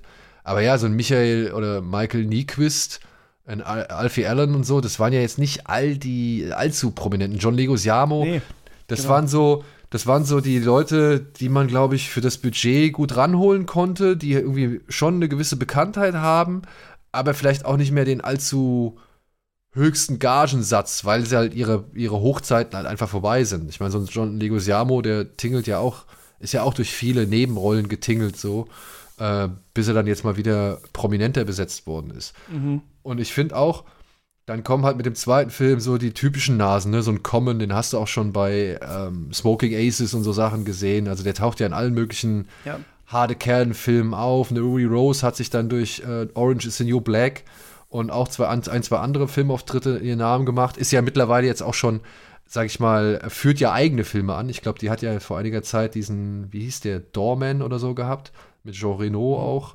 Ähm, so, eine, so eine Art Luc Besson-Action-Ding. Ähm, ja, und jetzt kommen dann halt so Leute wie eben halt ein Mark Dacascos, der nie diesen ganz großen Ruhm hatte, ja, der nie irgendwie ähm, die, die, die allerhöchsten Sphären erreicht hat, obwohl er ein paar schöne Filme gemacht hat. Also der eigentlich immer nur so einem kleineren Publikum bekannt ist. Genau wie halt auch ein, ein Scott Atkins. Ich meine, du ja. hast Scott Atkins schon in. Ja, du hast Scott Atkins schon in wirklich äh, großen Hollywood-Produktionen gesehen, ja, aber er ist dir dann doch wahrscheinlich eher aufgefallen in sowas eher kleinerem wie Expendables ja, und war dann aber halt vor allem in diesen ganzen, ja, Direct-to-Stream, Direct-to-DVD, Direct-to-Video-Geschichten äh, drin, ja, wie eben halt Undisputed 2, 3, 4 und, und äh, weiß ich nicht, Accident Man und Avengement und, und weiß ich nicht, wie sie alle, äh, Savage Days oder wie sie heißen, ja, ähm, dass solche Leute jetzt rangezogen werden und zurückgeholt werden und, und irgendwie, dass solchen Leuten jetzt eine große Bühne gegeben wird, dass Keanu Reeves sagt, ey, ich finde die cool, die sollen dabei sein, die haben es drauf. Ähm, das finde ich auch nochmal so einen schönen Nebeneffekt, dass die jetzt halt nochmal so ein bisschen, ja, vielleicht sich im Glanz von Keanu Reeves sonnen dürfen, aber halt eben auch eine entsprechende Bühne bekommen, so. Also wenn man negativ ist, sagt, okay, sie kriegen halt so ein bisschen das ab, was von Keanu Reeves abfällt, aber ich finde, das ist, ich sehe das nicht so. Ich sehe das halt schon als auch wieder Respektsbekundung ähm, für deren entweder vorangegangene Karriere oder eben für deren derzeitige, derzeitiges Können. Ich sehe das genauso. Ich finde das eigentlich ist es so ein bisschen so wie das MCU umgekehrt aufgebaut. Also es muss also mit jedem Film führt man eine neue Figur ein, die auch irgendeine Verbindung hat zu Keanu Reeves, die null vorher irgendwo aufgetaucht ist, was auch niemand erwartet. Also zumindest bin ich es jetzt, der so mit dem vierten gerade so Genuss daran empfunden hat, was einfach jetzt noch mal dazugekommen ist, was es jetzt noch gibt, das Osaka Continental und dies und das. Und dann ist es einfach, ja klar, Donnie Yen, den, die kannten sich schon früher irgendwie, die nicken sich dann zu, Kane, John und so und sowas. Und ja, er wird am Anfang kurz mal eingeführt, ähm, wie er da so auf seine Tochter oder bei seiner, seiner Tochter beiwohnt, irgendwie, wie sie Geige spielt im Park. Und dann ist das einfach gesetzt. Und ich finde, dadurch ist es fast so, wie, wie wenn es heißt, ah, okay, wir machen einen neuen äh, Spider-Man-Film, Venom ist jetzt Tom Hardy oder so. Ist es hier so umgekehrt, dass wir eigentlich Leute in äh, ikonische Rollen stecken, die aber gar nicht ikonisch sind, also von denen der Film einfach nur behauptet, diese Figuren sind halt wichtig, das ist jetzt der Marquis de Grano oder wie der heißt und dann ist er das halt einfach und dann spielt er das einfach runter und so kann man das, ja, weiß ich nicht, immer weiter irgendwie einbauen, diese ganzen Figuren. Damit finde ich, ist das eigentlich der bessere Expendables so ein bisschen, also ich finde, dass John Wick eigentlich schon die, die Chance hat, eigentlich viele Leute nochmal so auftauchen zu lassen. Und ich finde es auch witzig von Chad Stahelski, wie er so sagt, ja und ich, ich finde irgendwie Cillian Murphy mega cool, vielleicht kann der ja nochmal was machen und so weiter weiter. Und ich glaube, es wurden auch schon so sieben Crossovers, die man mal machen könnte, irgendwie von Stahelski so genannt. Ja, klar, Bob Odenkirk Nobody oder sowas könnte man mal eine Referenz machen oder sowas. Also man merkt so, das ist halt ich finde, man ist so ein bisschen mit im Writers Room mit dabei und denk, merkt so, die denken sich auch das Gleiche einfach. Die denken sich halt jetzt, okay, wie können wir Jackie Chan hier einbauen und wird das machen? So sitzen die da. Ja, ja also was, was Stallone mit Expendables gemacht hat, um die etwas ältere Generation irgendwie ähm, ja, glücklich zu machen. Und dann natürlich wahrscheinlich auch noch ein bisschen in der Haut drauf Mentalität zu bleiben, die halt eben auch diese entsprechenden Filme aus den 80ern hatten oder diese westlichen Filme vor allem. Das macht Stahelski jetzt halt eben ja mit den mit den unbesungenen Helden oder mit diesen eher Helden aus der zweiten Reihe. Ne? Ich meine, das jetzt da, da, wird jetzt wahrscheinlich kein Chuck Norris oder sonst irgendwer mehr abgegriffen. So, das wäre jetzt glaube ich auch ein bisschen zu weiß ich nicht, ein bisschen zu. Das hätte einen faden Beigeschmack, glaube ich. Hm, finde ich auch. Ich finde, Arnold Schwarzenegger passt da nicht rein so richtig. Ja. ja, genau. Und aber die Leute, die sie ranholen, ja, ich meine, nichts gegen Chuck Norris, nichts gegen Dolph Lundgren und so, oder Van Damme und so weiter. Scott Atkins war ja auch in Expendables drin. Ähm, die werden jetzt hier eher rangeholt, weil sie noch was können, weil sie, weil sie noch irgendwie ähm, dem, dem, dem Aufgaben, sag ich mal, etwas hinzufügen können und den Aufgaben auch vor allem, weiß ich nicht, von, ihrem, von ihren Skills her gewachsen sind. Bei so einem Expendables, sind wir ehrlich, da waren viele Nasen auch nur erstmal drin, weil sie halt vor allem eine gewisse Strahlkraft haben und ja. weil sie für eine gewisse Ära stehen und für eine gewisse Aura verkörpern und halt einfach ein gewisses Gefühl mit sich bringen. Aber ich nehme einem Dolph Lundgren jetzt nicht mehr die versiertesten Action-Szenen ab. Genauso wenig wie einem, muss ich leider sagen, einem Jet Li, obwohl ich den halt auch wirklich sehr verehre und schätze so, ne? Aber da sind weder die Regisseure am Werk gewesen, um einen Jet Li entsprechend in Szene zu setzen, noch wird ein Jet Li bei einer derartigen Star Power, sage ich jetzt mal, oder bei einem derartigen Star-Aufgebot ähm, so viel Spielraum bekommen, um eben eine solche Szene wirken zu lassen. Ich hoffe, Stallone wird eines Tages oder guckt sich den Erfolg von John Wick an und wird halt irgendwie vielleicht auch seine Schlüsse ziehen und sagen, okay, wir müssen hier jetzt mal wieder ein bisschen was bringen und können uns nicht so auf diese, ja, charmante B-Film-Action-Nummer vertrauen, so. Ähm, aber das glaube ich halt eher nicht. Dafür sind dann halt die John Wick-Filme da.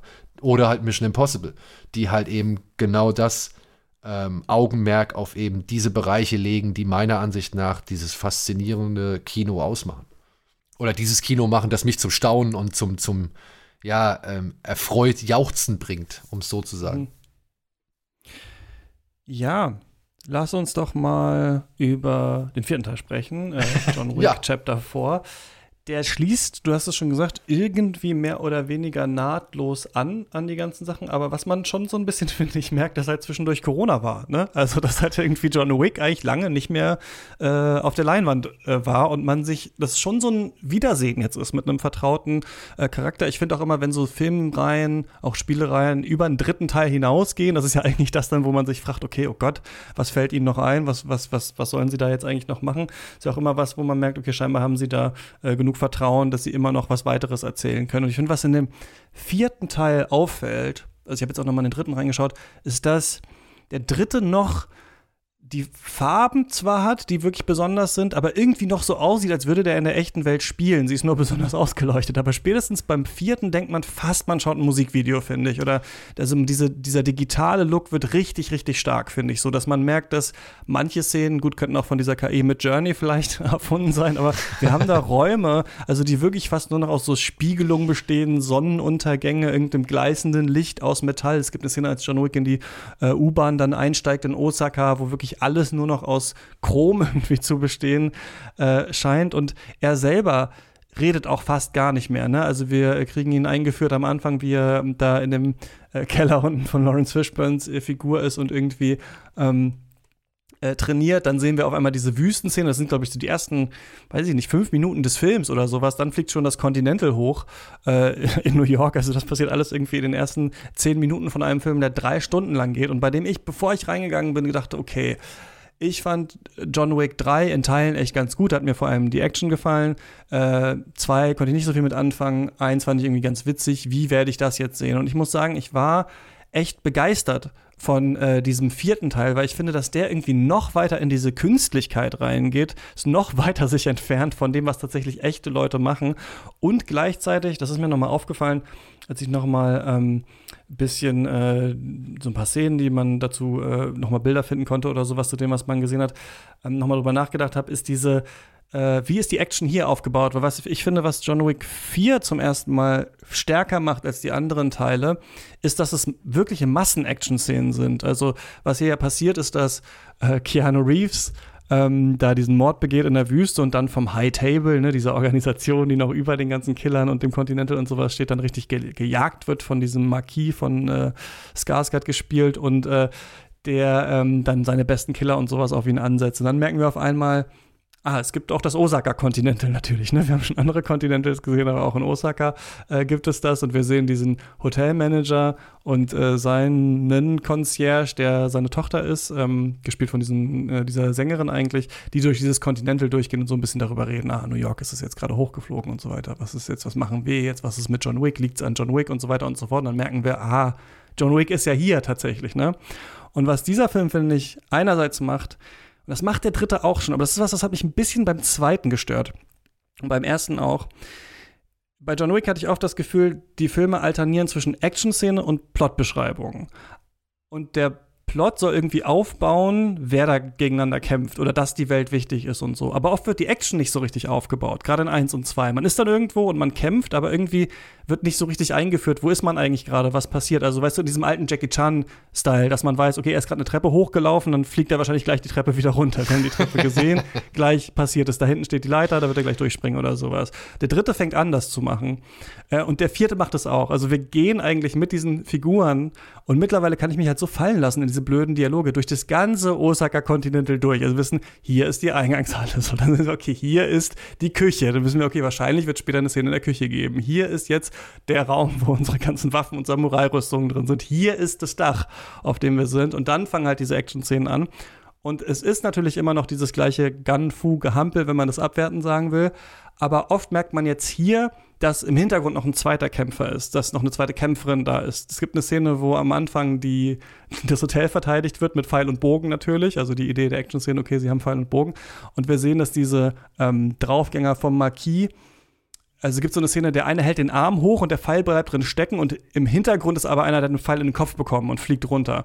Und das haben wir in diesem Film ganz oft, dass so Vorder- und Hintergrund so ein bisschen miteinander kommunizieren und wir ja Massenszenen haben, zwei Kämpfe gleichzeitig und hier natürlich noch mehr Figuren einführen, die auch so äh, kämpfen, unter anderem halt Donnie Yen, der, wo ich sagen würde, das ist schon der Witz, oder? Dass er, also blind sind die halt ebenbürtig. Eigentlich ist Donnie Yen stärker, aber okay, wenn wir uns vorstellen, Donnie Yen wäre blind, dann wäre es vielleicht so ein, so ein ebenbürtiges Match äh, zu Keanu Reeves. Aber ich hatte das Gefühl, äh, der Look ist künstlicher und die Action-Szenen werden Massenszenen und werden irgendwie länger, aber es passieren auch andere überraschende Sachen. Also es geht nicht mehr so darum, John Wick ist im Vordergrund, wie kämpft er gegen zwei Leute, sondern auch, wie wird das Bild jetzt überfrachtet mit Ideen. Und das ist, finde ich, beim vierten schwer zu beschreiben, wenn man sagen soll, warum ist der besonderer? Weil es ist nicht so, dass Keanu Reeves jetzt viel krassere Sachen macht als im dritten. Ja, so, ich würde nicht mal sagen, er ist, ich würde auch sagen, er ist noch nicht mal richtig präsenter, ne? Also zumindest die erste Hälfte des Films.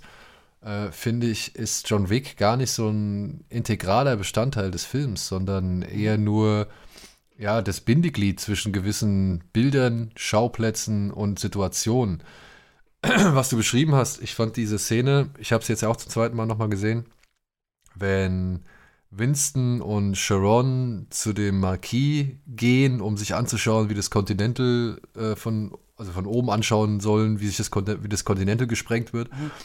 Das fand ich auch ziemlich geil, so dieses ganze Spiel mit Licht und, und wie, und das ist so etwas, was ich halt tatsächlich auch bei dem Film kurioserweise und aber auch bei Avatar ähm, mal wieder so bemerkt habe, wie schön ein Film sein kann, dem die Ausleuchtung von gewissen Dingen wichtig ist. Mhm. Man ja. guckt sich ja so viele Netflix-Filme an oder aber auch, keine Ahnung, moderne Blockbuster-Filme.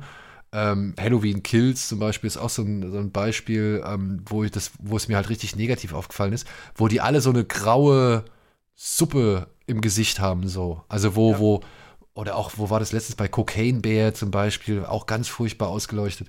Mhm. Ähm, ähm, also wirklich, wo du halt, ich weiß nicht, was, was Filmemacher da oder was, was, das, was da die Überlegung ist, ob das möglichst realistisch wirken soll oder irgendwie, ob das der, der Stimmung zuträglich sein soll. Aber allein wie hier in John Wick 4 die Gesichter auch mit sich wechselnden Lichtverhältnissen, ja. aber eben halt ausgeleuchtet werden. Weißt du? Dass du wirklich immer in den ruhigen Momenten weißt, okay, darauf sollst du jetzt irgendwie achten. Und dass in den actiongeladenen Momenten tatsächlich noch mehr geboten wird als vorher ohnehin schon nötig, sage ich mal, ja. Und das wechselt aber trotzdem auch ab, ne? Also ich meine, sie, sie, du hast diese Massenszene in Osaka und die wird dann ja immer weiter runtergedampft, bis es am Ende wieder John Wick ist, der äh, von einem zum nächsten sich arbeitet, so, ne? Und dann geht's dann wieder sogar das Duell der Samurai eigentlich ganz am Ende, ne? Stimmt, genau. eigentlich sind es ganz viele und es werden eigentlich immer weniger, bis wir dann dieses, ja, klassische ähm, asiatische Duell eigentlich im Kino haben, ja. Ich habe das jetzt halt schon auch bei uns gesagt. Ähm, ich weiß nicht, ob es dir so ähnlich geht. Also momentan müssen sich Teil 3 und Teil 4 bei mir den ersten Platz gerade teilen. Weil ich bin wirklich in beiden, von beiden, auf jeweils ihre eigene Art und Weise begeistert. Beim dritten finde ich halt einfach die Variation der Action besser, weil er unterschiedlichere Kämpfe und Action-Set-Pieces miteinander verbindet, so, ja, wo halt immer wieder was anderes ist. Ich finde, beim vierten siehst du eine sehr lange Zeit lang eigentlich fast immer das Gleiche, beziehungsweise etwas, was du schon oft gesehen hast. Wie du auch gesagt mhm. hast, ne?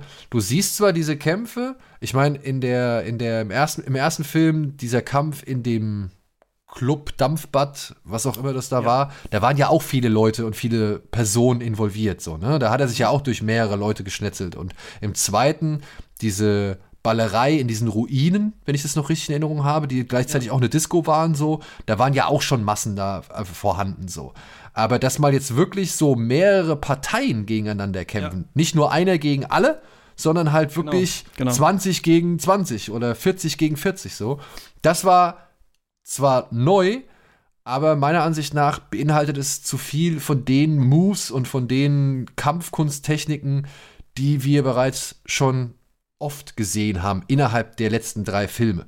Ist auch vollkommen legitim, ist auch nach wie vor auf einem absolut hohen Level gemacht und ausgeführt, würde ich gar nichts gegen sagen. Ich finde aber, der vierte Film bleibt halt auf einem bestimmten hohen Level und schafft es erst so ab der Hälfte diese Szenen zu bringen, mhm. die dann sagen, okay, alles, was sie bevor, zuvor gemacht haben, das, ja, das, das werden wir jetzt noch mal eine Spur höher treiben. Wahrscheinlich mussten sie das machen aufgrund der Lauflänge. Ja, also vielleicht war das so die, ist es so der Plan. Und wenn das so der Plan ist, dann sage ich Respekt, Hut ab. Es ist nicht so mein persönlicher Geschmack, aber als, sage ich mal, Aufbau für einen Film weiß ich das wirklich sehr, sehr, sehr hoch zu schätzen. Zumal es ja dann doch so ist. Ich habe mir jetzt den Film gerade beim zweiten Mal nochmal überlegt, eigentlich könnte der Film auch damit anfangen, dass der Marquis zu Winston kommt, das Continental sprengt, sein, sein, weiß nicht, sein Plan unterbreitet oder irgendwie sagt, hier, das und das will ich haben. Und dann könntest du eigentlich echt einen Schnitt machen und dann siehst du die Szene wenn sie da auf dieser Terrasse vor dem Eiffelturm sind und halt die Wahl der Waffen und die mhm, Uhrzeit ja. und so festlegen. Ja, all das dazwischen, Das ist schon geil und das ist auch spaßig und dazwischen ist auch halt ein unvergesslicher Auftritt meiner Ansicht nach von Scott Atkins. Das möchte ich alles nicht missen, aber du könntest es auch fast schon theoretisch aus dem Film rauslassen und wir wären bei der gleichen fulminanten letzten Stunde. Wenn du verstehst, was ich meine. Ich verstehe das total. Und ich finde auch, also ich stimme zu in dem Teil, dass eine bestimmte Art von Action, die in John Wick geboten wird, natürlich einerseits sehr für dieses Kino steht, auch wenn wir so Fu-Sachen auch schon natürlich in anderen Filmen gesehen haben, aber das ist jetzt nun mal der Style, den sie, den sie ihm gegeben haben und es ist natürlich trotzdem auch irgendwie interessant, das zu sehen, aber es stimmt schon, finde ich auch, dass man sich an so ein paar Moves satt gesehen hat und ob er jetzt dann jetzt mit einer Axt kämpft oder mit einem Nunchuck oder so, ist vielleicht dann nicht so die große Variation oder welches Kaliber jetzt die Waffe ähm, hat. Das finde ich auch. Ich finde, da muss die Reihe auch so ein bisschen überlegen, wie machen wir das weiter? Soll das immer so bleiben? Wie wäre zum Beispiel diese Unterwasserszene gewesen? Also im dritten, glaube ich, gibt es ja schon eine Unterwasserszene, als das Continental da überrannt wird, ganz kurz. Aber da genau. ist, glaube ich, noch so ein bisschen tatsächlich Luft nach oben, was man machen kann. Gleichzeitig muss ich aber sagen, dass ich beim vierten Film ähm, schon so ein paar Sachen doch anders und besser finde als auch in den äh, Filmen davor. Ich finde erstmal dieses noch cartoonhaftere besser an diesem Film. Also Scott Atkins als Killer Hakan oder wie der heißt, der übrigens vom Berghain-Türsteher, der dann irgendwie Ich bin Klaus oder ich so bin Klaus, ja. halt dahin geführt wird. Ähm, das fand ich schon, das war fast Batman-haft. Ne? Also man ja. war irgendwie an Colin Farrell im, im, aktuellen Batman auch so ein bisschen als Pinguin so erinnert. Das war ja kein richtiger Ort mehr. Also man, das fand ich auch so cool an diesem Film der Film entführt einen auf den Settings, bei denen man denkt, okay, das kenne ich schon. Eine Kampfszene im Club oder sowas. Okay, das kenne ich schon. Irgendwie eine, Action-Szene am Arc de Triomphe oder sowas. Und fragt dich dann halt gleichzeitig so, okay, kennst du es aber wirklich schon so in dieser Form? Und was ich halt bei hier krass fand einmal, ist halt diese verrückte Beleuchtung da. Also diese spielen da äh, Karten und dann dieser Ventilator und sowas. Es sind nur noch Farben, Schatten und sowas. Wir haben diese drei Figuren. Und dann geht ja dieser Kampf los. Und was ich bei dem Film stärker fand als bei den anderen Filmen, ist, dass er mir stärker zu Musik und zu eigentlichen Songs choreografiert scheint. Also dieser Song, ey, der da in diesem Club läuft, in diesem Himmel und Hölle, was auch, finde ich, ein, was für ein Wahnsinnsset. Also der Club auf zwei Ebenen mit den Wasserfallwänden eigentlich, die, äh, die, ähm, die den einrahmen. Und dann dieser Techno-Club, der von dieser irgendwie Le Castlevania oder so heißt doch die, die Band, ist irgendwie mega der Banger. Und hier, finde ich, kommt John Wick auf einmal ähm, richtig stark in diese Hotline Miami Synthwave-Richtung rein, die man, glaube ich, abgegriffen finden kann, wenn man das sieht. Aber ich habe das halt voll geliebt damals, Hotline Miami. Und ich fand, dass dieser Film irgendwie stärker noch versucht, so rhythmisch das zu machen, halt inklusive halt das finde ich fast ein Kommentar auf Berlin auch, dass die Leute einfach weiter tanzen, egal ob da jemand ich musste auch gemetzelt wird oder nicht. Da musste ich irgendwie sehr drüber lachen. Ich musste auch sehr schon, lachen. Ja. Ich musste also auch sehr lachen. Kurz dachte ich noch, Weiß ich aber nicht genau. Aber ähm, Chad Stahelski ist ja auch so ein Wong Kar-wai-Fan und findet irgendwie The Grandmaster auch so toll. Und ich habe mich gefragt, es gibt halt so Zeitlupenszenen in diesem Club. John Wick ist gerade runtergefallen, quasi diese Niagara-Fälle, liegt im Wasser und guckt so um sich, die so in Zeitlupe quasi sind. Da habe ich mich gefragt, ob das so ein bisschen äh, quasi Step-Printing ist als Hommage. Aber ich finde. Aber das war kein Step-Printing, oder? Also, ich glaube nicht. Ich also ich würde es jetzt nicht als das, also es hatte nicht den klassischen äh, Step-Printing ja, ja, äh, Eindruck, ne, Effekt, ja. Aber ich finde dieses, es ist noch mal eine Kampfszene in einem Club, aber ich finde diese, also dieser Film, auch später, als man sich die Treppen zu Sacré-Cœur hochkämpft und Justice läuft, äh, mhm. läuft, glaube ich, ja. dieser Film hat fast was von so einem Drogentrip im Club, finde ich. Aber so ein richtig so Techno, also immer wieder dieses Pulsierende, immer wieder mehr. Und ich finde, dass ich dann komischerweise, hat, hat mich das gefreut, dass die Szenen immer länger sind, weil ich dann dachte, okay, was passiert denn jetzt noch? Na klar, es kommt noch einer mit einer Axt und sowas. Oder zum Beispiel der Kampf auf dem, ähm, auf dem Osaka Continental. John Wick kämpft gerade gegen einen, auf einmal kriegt er halt einen Pfeil von der anderen Seite ins Bein und das Bein hängt noch so und dann kämpft er halt mit dem, während das Bein da hängt. Also man hat immer so, ich finde fast wie, wenn man elektronische Musik hört, immer noch einen kleinen neuen Reiz. Es gibt doch immer noch einen visuellen Gag, den man nicht erwartet, obwohl es so eine seltsame Gleichförmigkeit hat. Ich finde, das beschreibt schon irgendwie so diesen Film. Es sind ja fast Visual Comedy Filme auch, ne? So immer Martial Arts Filme. Und ich finde, John Wick reizt es schon sehr aus, dass es halt dann immer noch mal einen äh, gibt, der was anderes macht. Aber stimmt, ich finde, die grundsätzliche Art zu kämpfen ist, ähm, ist vielleicht ein bisschen ermüdend. Aber hier wird halt auch so mit der Form gespielt. Wir haben ja auch diese Szene, die dann an Hotline Miami oder ich glaube, eigentlich sollte es dieses The Hong Kong, Hong Kong Massacre, Massacre, dieses von, von Hotline Miami andere inspirierte Spiel sein, die erinnert, wo ich auch, ah, noch ein Punkt. In diesem Film wird viel noch erzählt, finde ich, über Gesichter ohne dass gesprochen wird, was sonst manchmal in dieser Art Action-Kino, also Action erzählt ja viel über Körper, aber zum Beispiel als das Continental explodiert, wackelt Winston so ein bisschen mit dem Gesicht. So, man merkt, dass da eine Druckwelle war zum Beispiel. Und bevor diese Hongkong Massacre Action-Szene kommt, gibt es eine Szene, wo die Bösen sich vorbereiten oder die Gegenspieler gegen John Wick zu kämpfen. Und wir sehen so eine Szene, wie die einen halt diese Feuergranaten in ihre Shotguns reinmachen. Und der eine guckt nur auf den anderen und nickt so. Also wir wissen quasi, ohne dass jemand was gesagt hat, irgendwann werden irgendwelche Leute mit Feuergranaten auf äh, John Wick, weiß nicht, ob die so heißen, schießen, weil er einen Anzug hat, der kugelsicher ist. Und dann passiert das einfach so in dem Film, dass er einen abknallt, der das gemacht hat, dann nimmt er das und dann fängt auf einmal diese super lange Sequenz an, in One-Take äh, aus Vogelperspektive, wo er dann diese Granaten benutzt. Und das finde ich richtig gutes, muss ich sagen, Action-Storytelling, dass Dinge etabliert werden, ohne dass irgendwer was sagt. Ne? Man merkt das auch ein bisschen bei dieser Sanduhr zum Beispiel, die die Zeit ablaufen lässt. Äh, da wird nicht dauernd gesagt, wie lange ist noch Zeit, sondern wir sehen die Sanduhr. Und ich glaube, hier ist so Stahelski echt auf dem Weg. Ich glaube, er könnte es auch als Stummfilm eigentlich machen, John Wick. So, ich glaube, er könnte es nur mit Objekten und so erzählen. Und ich mag diesen Weg, den er geht, ja, dieses der Schauspielfüllung, wo fast nur noch gegrummelt wird und genickt wird und sich, sich angeschaut wird. Ja. Und so ein Yeah. Ja, Irgendwann genau, das muss dann immer noch kommen als One-Liner, ja. Ähm, Ah, jetzt, du hast so viel gesagt, was ich jetzt ja. eigentlich, worauf ich Sorry. eingehen würde. nein, nein, nein, nein, nein, du hast so viel. Ich finde es halt interessant, dass du die Clubszene ansprichst, weil ähm, ich fand den Track ein bisschen zu bollerig. Und, ja, das, ich liebe das, ja. ja aber ich verstehe, warum er, warum er drin ist. Ich habe halt nur das Hintergrundwissen. Ein Freund von mir ähm, wurde halt angefragt. Ähm, und es war erst ein anderer Song der unter dieser Disco-Szene liegt. Ja, die hatten das wohl mit ähm, Firecloud von The Mover. Ich bin also wirklich schon über Jahre hinweg mit ähm, Marc Akadihano befreundet, der halt als Pseudonym oder unter dem Pseudonym The Mover halt auch noch Musik macht.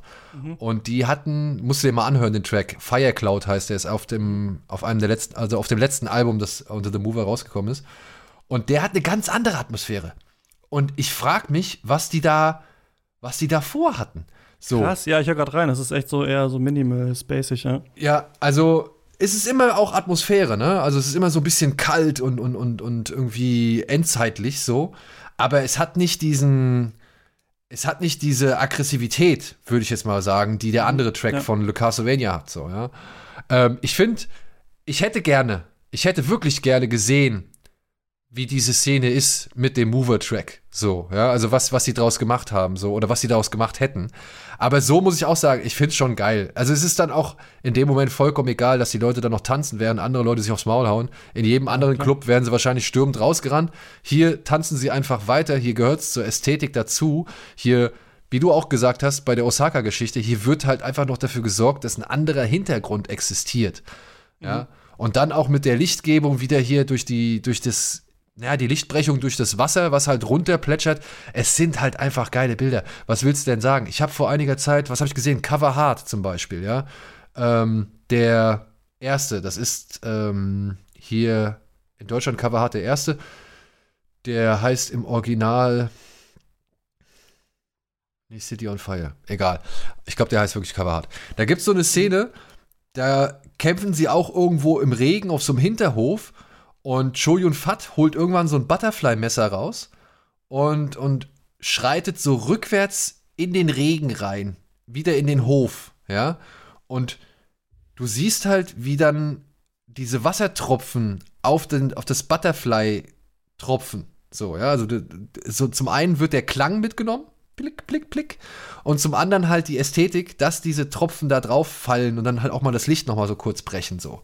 Und ich finde es halt geil, dass ähm, gerade in so einem Film, wo für wie John Wick, der halt dann halt auch einfach dann sagt, ey, ich hab hier Bock auf die Ästhetik, ich hab Bock auf diese Fetischoptik meiner Ansicht nach. Denn mhm. wir müssen ja sagen, ich glaube. das ist in Berlin stark auf jeden Fall so in, dem, in der Sektion des Films, finde ich, auch wo er dann nochmal in diese Kirche geht und dann da genau. ja, ausgepeitscht wird oder so, ja.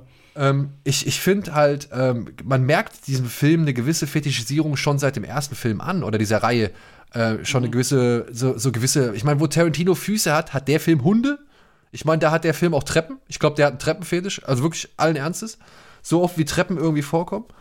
Autos ist meiner Ansicht nach auch so ein Thema, weil er halt auch im vierten Film jetzt schon wieder so ein, so ein Muscle Car oder Pony Car irgendwie durch die Gegend cruist, äh, wie er es schon im ersten gemacht hat, so.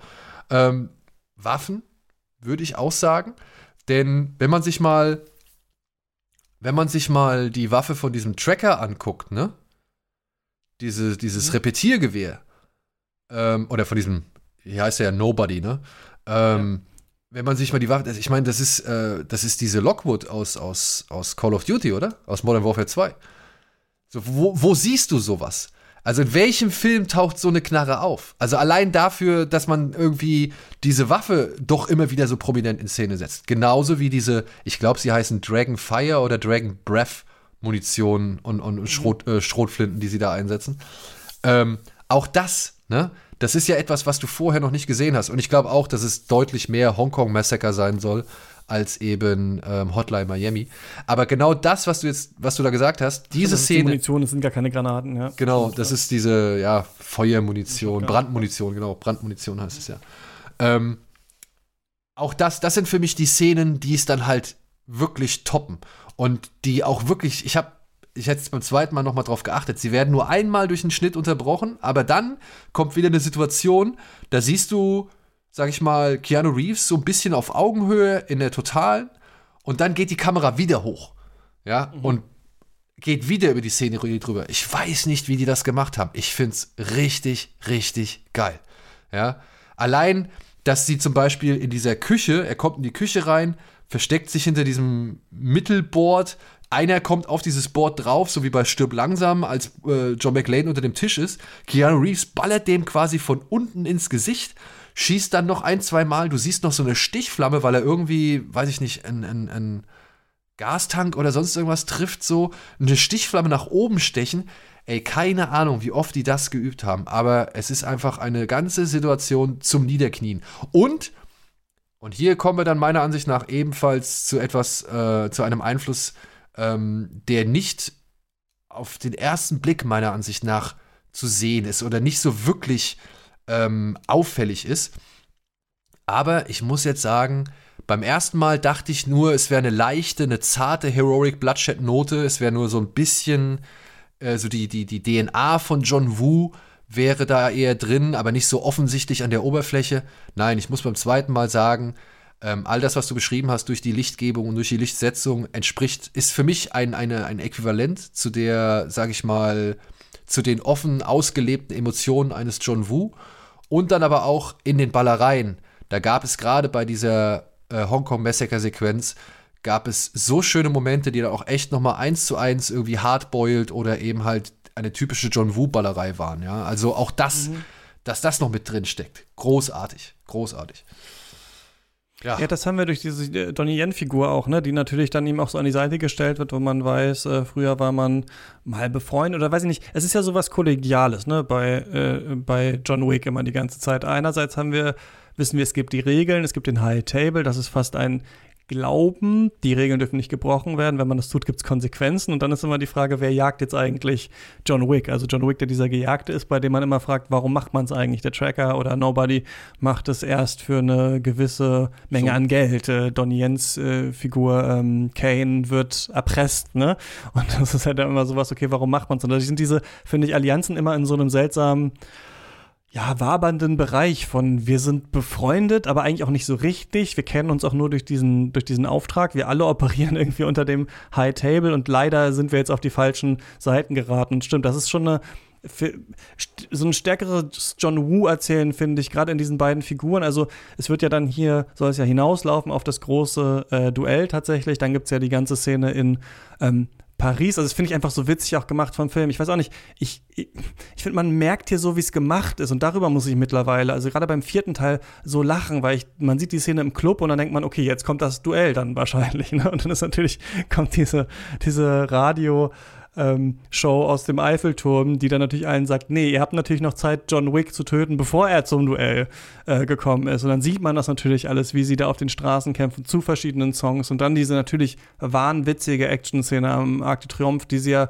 wirklich mit 50 Autos, wenn ich das äh, richtig verstanden habe, was Stelzky gesagt hat, gedreht haben, ne? wo sie extra Autos gebaut haben, mit denen sie schneller fahren können, um Leute wegknallen zu können, so damit, bevor die sich verletzen und so, ne? Die nicht enden will, die immer weitergeht, immer kommt noch mal ein Auto. Und dann kommt die Treppe, die ja fast, also hier ist der, weiß ich nicht, wird der Stahelski fast Formalist. Das ist ja fast nur noch abstrakt, dieses, so ein Sisyphos-Ding. Er rennt da hoch, er schafft es noch. Man selber ist so ermüdet, während man das sieht und denkt sich so, wie viel kommen denn da jetzt noch? Kommt noch aus, dann knallt er die ganze Treppe wieder äh, runter. Ein bisschen wie bei Mad Max, ne, wo sie sagen, wir, äh, wir fahren jetzt zurück oder God of War, du musst dich aus der Hölle nochmal hochkämpfen. Äh, und da tr tritt ihm ja dann Kane zur Seite. Also ich finde, die ganze Zeit, während man diese Paris-Szene sieht, denkt man, okay, der Gag ist jetzt, Kane wartet halt beim Duell und John Wick kommt da halt an bei diesem Duell und ist halt komplett totgekämpft. Aber beide gehen ja dann da zusammen hoch und kämpfen dann zusammen. Also ich finde, das hat auch so was komisch Anime-mäßiges, äh, wie als, ich weiß noch, als ich habe mich so aufgeregt in der Kindheit, als ich glaube, Son Goku hatte Cell bei Dragon Ball gerade besiegt, er war fast tot und dann hat er hat aber seinen Sohn dann angefangen gegen ihn zu kämpfen, dann hat er seinen Gegner noch mal geheilt, damit alle die gleichen Chancen haben. Und das ist hier auch so, ja? Also man muss dann halt zum Duell und deswegen kämpft man jetzt gegen die Schergen von dem Typ, für den man ja eigentlich gerade antritt, um dann dahin zu kommen. Und dann gibt es halt dieses große Shootout so. Und das finde ich hat schon echt was ähm, auf eine andere Art Erhabenes und Kameradschaftliches, was sich dieser Film jetzt hier so. Das ist, äh, so das ist gönnt, der Kodex. Ja. Das ist diese, mhm. diese Ritterlichkeit, von der Wu ja schon seit Jahrzehnten predigt. Und was du ja gesagt hast, von wegen, naja, dieser ganze Film kommt auch ohne viele Worte aus, ne? Das nächste Projekt von äh, Wu mit Joel Kinnerman, hast du von mitbekommen? Mhm.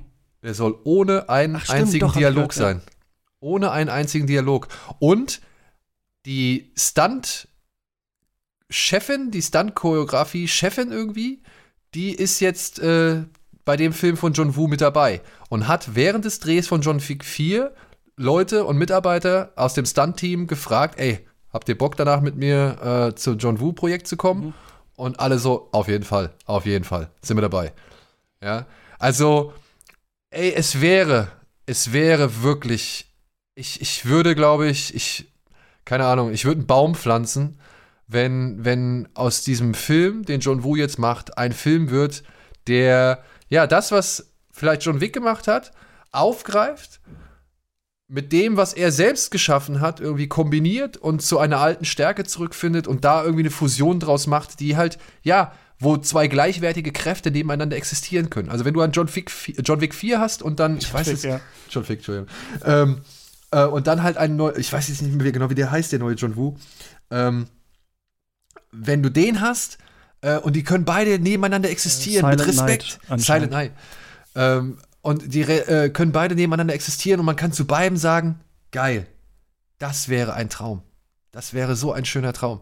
Ja, und ich meine, ich glaube, bei mir ist die Gefahr noch größer, dass ich noch strenger und noch kritischer und noch verzweifelter bin, wenn dieser Film nicht so ansatzweise wird, wie ich mir das vorstelle. Mhm. Aber ich fände es geil. Also ich fände es wirklich geil, weil es sind dieselben Leute. Ja. Und wer, wenn nicht John Woo, hat mehr Respekt für eben die Stunt-Leute und für seine Stunt-Jungs, äh, um sie halt glänzen zu lassen, so. Wenn ihr da draußen hören wollt, wie Daniel Schrecker drei oder vier Stunden lang noch weiter über John Woo äh, redet, könnt ihr uns finanziell unterstützen. Wir haben nämlich ein Special äh, zu seinen Filmen gemacht. Das gibt es hinter der Paywall. steadyhq.com slash katz ist die Adresse. Ähm, ja, das äh, fände ich natürlich auch toll. Ich bin auch sehr gespannt auf diesen, auf diesen äh, ähm, John Woo-Film. Ich finde halt hier noch so, also am Ende ähm, gibt es da eine Duellszene, wo man sich immer wieder anschießt und man ja dann schon, also es ist vor der Kirche, am Ende, es gibt eine Beerdigung und so, und man sich schon fragt, ist John Wick Jesus eigentlich, ne? Also ist diese, ist der High Table und diese ganze Sache, ist das die Kirche und äh, muss er jetzt mit den Stigmata für unsere Sünden sterben? Weil diese Frage, also die der Film ja auch stellt, ja, sorry, ich muss jetzt mal, wir müssen jetzt hier kurz Spoiler, Spoilergrenze einziehen, kurz sagen, was am Ende von John Wick 4 passiert, falls ja. ihr die noch sehen wollt, brecht jetzt ab. Am Ende stirbt ja John Wick und der Witz ist ja, also ich würde ich das auch gerne fragen, was glaubst du, würde John Wicks Frau zu diesen ganzen vier Filmen sagen, was hier passiert ist? Also ich meine, sie hat ihm den Hund vermacht. Und er hat jetzt die Konsequenz daraus gezogen, dass er alle umbringen muss und Rache und so weiter. Ja, für sie eigentlich, ich frage mich, ob sie so jetzt denken würde, ja, das wäre, das, ja, das war schon richtig, was du gemacht hast. Aber vor allem, er stirbt ja dann am Ende. Also, und das ist ja so der Witz, weil es hätte ja nichts passieren müssen. Also, wenn John Wick sowieso stirbt, was ja wahrscheinlich nicht so ist, wir sind uns alle einig, ein fünfter Teil kommt. Wahrscheinlich haben äh, Winston hat Winston die Beerdigung nur, äh, nur gefälscht. Aber ich finde schon, dass das so ein starkes ähm, ja, christliches Motiv eigentlich hat John Wick stirbt, weil man sieht ja diese Menschen und die sterben alle und die sterben alle und alle denken, wir können irgendwas gegen John Wick äh, ausrichten. Also ich hatte irgendwie das Gefühl, ich sehe hier so einen Jesus-Film. Der Film will mir noch mal drei Stunden lang verdeutlichen, so. Also du, das war die Passion. Das Konzept von jemandem, der für unsere, ja, der für unsere Sünden stirbt und was es dann eigentlich am Ende gebracht hat. Also die Passion Wisti. Wiki, Wix, ja. Wixti, Genau. Wiki. Ja. Ähm, boah. Ich habe ich hab tatsächlich auch so ein bisschen ähm, Märtyrhaftes gedacht. Ich finde halt, gerade der vierte macht noch mal häufiger die Frage oder wirft noch mal häufiger die Frage auf, ey, wie soll das enden? Ja, also was ist, was ist dein, was ist dein, ähm, was ist dein finaler Plan? Und aber auch ähm, die Zweifel, die werden in diesem Film meiner Ansicht nach deutlicher geäußert als in den bisherigen Filmen, weil ziemlich viele Menschen, glaube ich, oder mehrere Menschen sagen oder Personen sagen in dem Film, dass alles, was er anfasst, irgendwie stirbt, beziehungsweise womit er zu tun hat, irgendwie dem Tode verurteilt ist. Was ja auch gerade anhand der Figuren in Osaka, sag ich mal, nochmal verdeutlicht wird. So, ne? Also die hatten ja eigentlich nie was damit zu tun und Ja. ähm, müssen dafür bittere Konsequenzen tragen oder beziehungsweise müssen da halt diverse äh, Konsequenzen für tragen. Ja. Und was hatten die, also ich meine, was hatten die jemals mit dem Hund zu tun, so, ne? Ähm, ja. Aber das wäre dann schon, also, wenn Wick wirklich die Metapher für Jesus ist, dann wäre es aber ein abtrünniger Jesus, oder? Dann wäre es ein Jesus, der sich ja in einer idealen Welt vielleicht von der Kirche, die ihm diese Regeln, diese bescheuerten und unvernünftigen Regeln irgendwie aufoktroyiert hat, ähm, loslöst und sich versucht halt mit Gewalt daraus zu befreien, aber halt dafür den bitteren Preis zahlen muss, weil die Regeln bleiben ja für eine Menge Menschen weiterhin bestehen. Und der Einzige, der sich darüber hinwegsetzen konnte, ist jetzt tot. Ist schon zynisch, oder? Mhm. Ja, das ist auch die Frage vielleicht, genau. Also verstärkt das jetzt noch die Regeln? Also, dass dann doch noch der Mensch, der Gut, er bringt den Marquis dann nach den Regeln noch um. Eigentlich, eigentlich ehrt er dann doch noch mal die Regeln am Ende auch im Tod. Ja, was soll uns das dann, was soll uns das sagen, ne? Dieses Aber- ganze Gemetzel, was da stattfindet. Hm. Bist du der Überzeugung, dass der Film noch nicht, also dass die Geschichte noch nicht zu Ende ist? Also ich meine, wir wissen, es kommt die Continental-Serie. Und wir wissen, Mhm. es soll auch ein Ballerina-Spin-Off kommen. Und wir wissen, es wurden mal ursprünglich fünf Filme angekündigt. Ja. Ich weiß nicht, wie es dir geht. Ich fand damals den, also Keanu Reeves im ersten John Wick zu sehen, war schon so, ach, der hat schon mal ganz gut gehalten. So, für sein Alter, ne? Im zweiten Film auch noch. Ich fand der Übergang vom zweiten zum dritten Film, da merkte man schon, oh, Keanu Reeves ist schon ein bisschen älter geworden. Dann kam ja noch Matrix und der Bill und Ted Film und so und man hat sich auch gedacht, oh, oh, oh. Ich finde jetzt der, die, die, der optische Eindruck so rein, ja, was, was so die Frische eines Keanu Reeves angeht, ähm, der hat sich vom dritten zum vierten nicht sonderlich verändert. Ich finde sogar, er sieht im vierten ein bisschen besser aus als, also er wirkt ein bisschen agiler und fitter als, Mhm. im, als im, im dritten noch, kurioserweise. Ähm, aber ja, die, mein, die die Frage, die ich mir gestellt habe, war das nicht vielleicht echt auch dann ein schöner PR-Move, um alle Leute irgendwie in Sicherheit zu wiegen, von wegen, ja, da kommt noch ein Fünfter, Mhm. aber wir hören jetzt mit dem vierten hier auf und haben ein endgültiges Ende geschaffen? Ich meine, die Wahrscheinlichkeit, dass sie einfach nur so tun, als wäre er tot und ihm halt auch einen Grabstein dahingestellt haben, damit jeder glaubt, er wäre tot, so, die sehe ich in diesem Film auch. Ja, also das, das will ich jetzt gar nicht irgendwie, ähm, weiß ich nicht, als Fantasie abtun, so, ne, dass das halt ähm, kein Ende sein könnte, so. Aber vielleicht ist es doch ein Ende. Ich finde das eigentlich ein ganz schöner ähm, Moment, dass wir das jetzt noch nicht gesehen haben und man das jetzt so sehen könnte. Ne? Als vier Filme am Ende stirbt John Wick, ist es äh, eigentlich so eine seltsame Sinnlosigkeit. Warum eigentlich? Und gleichzeitig glaube ich natürlich auch, dass in der echten Welt wie beim Continental zählt natürlich, was über den Tisch geschoben wird. Also es war jetzt der erfolgreichste Filmstart ähm, dieser Reihe, sind Spin-offs geplant. Keanu Reeves ist noch nicht tot und ich glaube, man kann ihn auch digital so ein bisschen verjüngen in diesem Film. Das zum Beispiel so ein bisschen äh, so aus tatsächlich. Ich glaube, dieses Wortkarge auch, also ähm, er ist noch anwesend, aber so super viel spielen muss er nicht, aber es kommt natürlich aufs Körperliche an. Ich denke, es wird weitergeführt und ich glaube halt, und das mag ich irgendwie so, aber ich glaube, es gibt bestimmt Leute, die sagen, was soll das, diese Szenen dazwischen und so weiter. Ich glaube, durch dieses immer weiter auffahren, also dass der Marquis dann auch so aufwendige Klamotten anhat, in diesen Dreiteilern ist, in diesen viel zu prunkvollen Räumen und sowas. Ich habe das Gefühl, also heute brauchen wir ja oft so eine Erklärung. Warum kommt der Held nochmal zurück? Was ist hier der Plot und sowas? Aber zum Beispiel bei James Bond brauchte man das null. Ne? Also der war einfach wieder da, neuer Schauspieler, es geht einfach weiter. Und ich finde auch, dass bei John Wick so wir eigentlich so an einem erstaunlichen Punkt sind. Es ist eigentlich so eine Art B-Movie-Franchise, das wir hier sehen, Ja. das jetzt schon in den fünften Teil, in den sechsten Teil und so weiter geht. Aber gerade weil es, also weil es so seltsam redundant ist und sich wiederholen kann, eigentlich wie so eine Fernsehserie, aber dann doch immer an kleinen Ecken was anders machen, machen kann, kann man das eigentlich für immer weiterführen. Man kann in jedem Film wieder sagen, okay, jetzt gibt es das äh, Bangkok-Continental, in dem wir sind oder sowas. Ne? Und außerdem, wir haben noch nie von diesem High Table jemanden richtig gesehen, oder? Das ist noch offen. Wann bringt er alle vom High Table nochmal um? Wen gibt es dann? Ist John Wick dann selber der High Table? Muss er dann, gibt es dann den Film Kill John Wick oder so? Also ich finde, John Wick findet sich in so einer Rolle jetzt mit dem vierten Teil, wo Fast and the Furious vielleicht auch ist.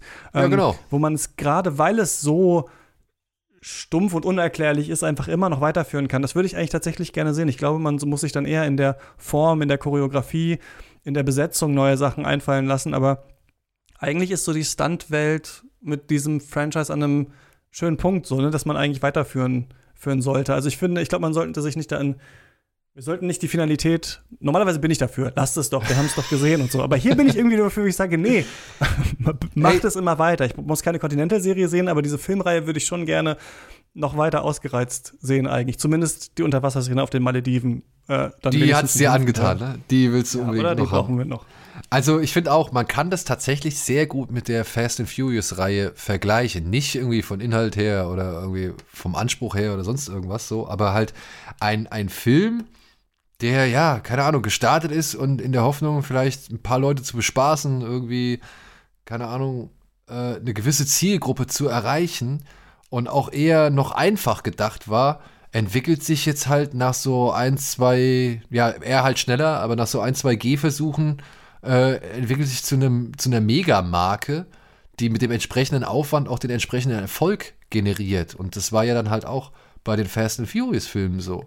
Und ich weiß noch, unsere Kollegin Anne hat gemeint, ey, John Wick ist mein Safe Space so. Ich gehe da gerne hin. Ich fühle mich da wohl in dieser Welt, weil es sieht da alles schick aus. Ich habe da diese ich habe da diese Regeln, ich habe John Wick, der irgendwie als Ruhepol in allem ist irgendwie oder der halt äh, so als als Leuchtfeuer in allem steht. Und wenn sie irgendwie Zerstreuung braucht, dann guckt sie sich das an. So. Gut, sie guckt sich auch Fast and Furious sehr gerne an. Also vielleicht sind da doch mehr Parallelen, als man äh, vielleicht auf den ersten Blick erkennen möchte. Oder Frau. Ja, wir werden einfach sehen, wie es weitergeht, oder? Ähm, Ja, ich hoffe. sagen, muss man diese Serie gesehen haben? Ah, ah. Oder kann man einfach einsteigen jetzt? Eigentlich kann man auch einfach Teil 4 reinhauen. Aber drei sollte man sich schon auch noch anschauen. Ich glaube, ja, man würde sollte sich drei auf jeden Fall reinhauen. Naja, eigentlich eins. Du musst sie alle gucken.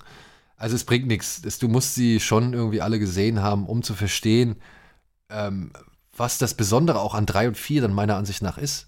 So, ne?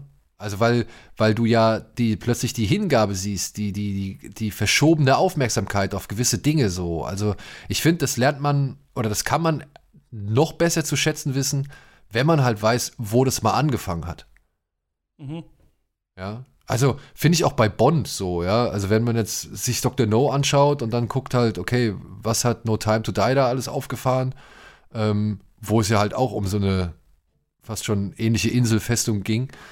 Ähm, das ist schon irgendwie, weiß ich, das, das, das erfreut mich irgendwie im, im, in der Retrospektive oder in, in seiner Gesamtheit, sagen wir es mal so.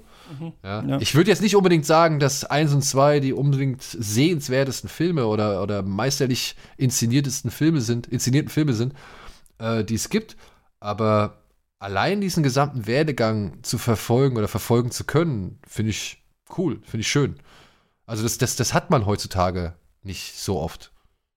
Mission Impossible wäre vielleicht auch noch so ein Thema, ne? Also, Mhm. wo ja auch eine Menge versucht worden ist, eine Menge ausprobiert worden ist.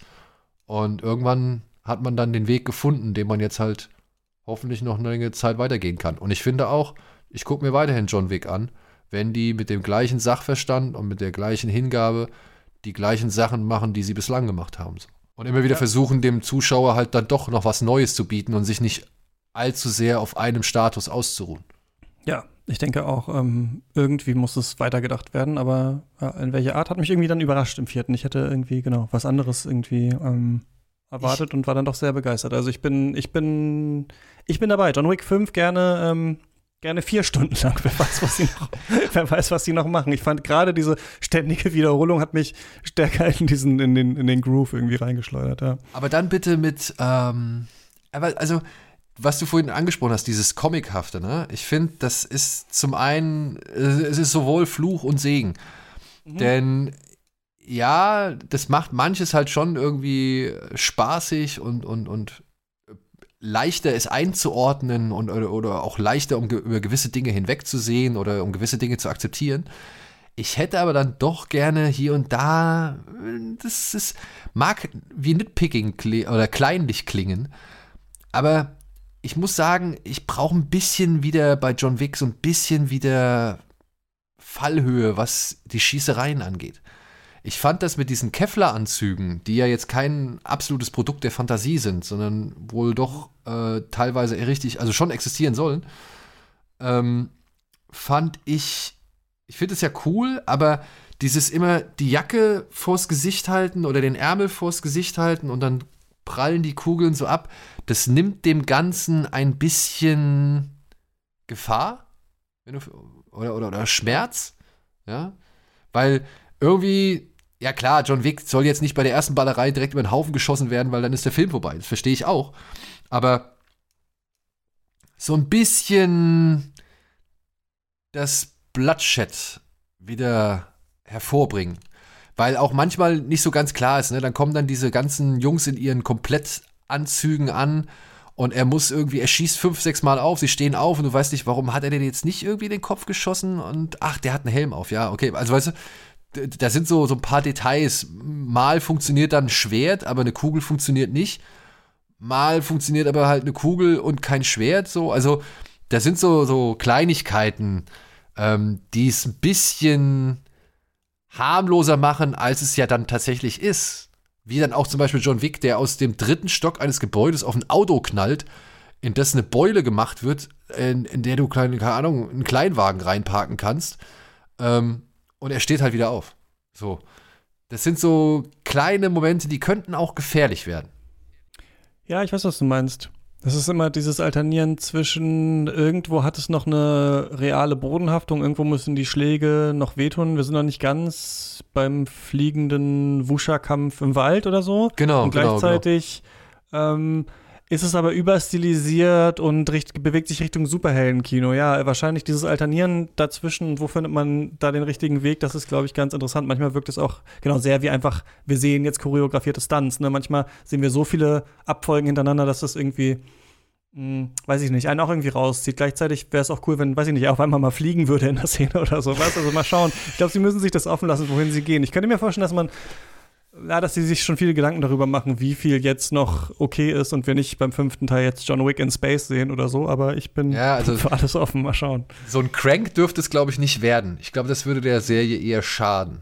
Oder wenn es ein Crank wird, dann muss es halt ein, das der ultra stylischste, stylischste Crank werden, den es jemals gegeben hat. Also dann darf der nicht so rotzig sein. Ja.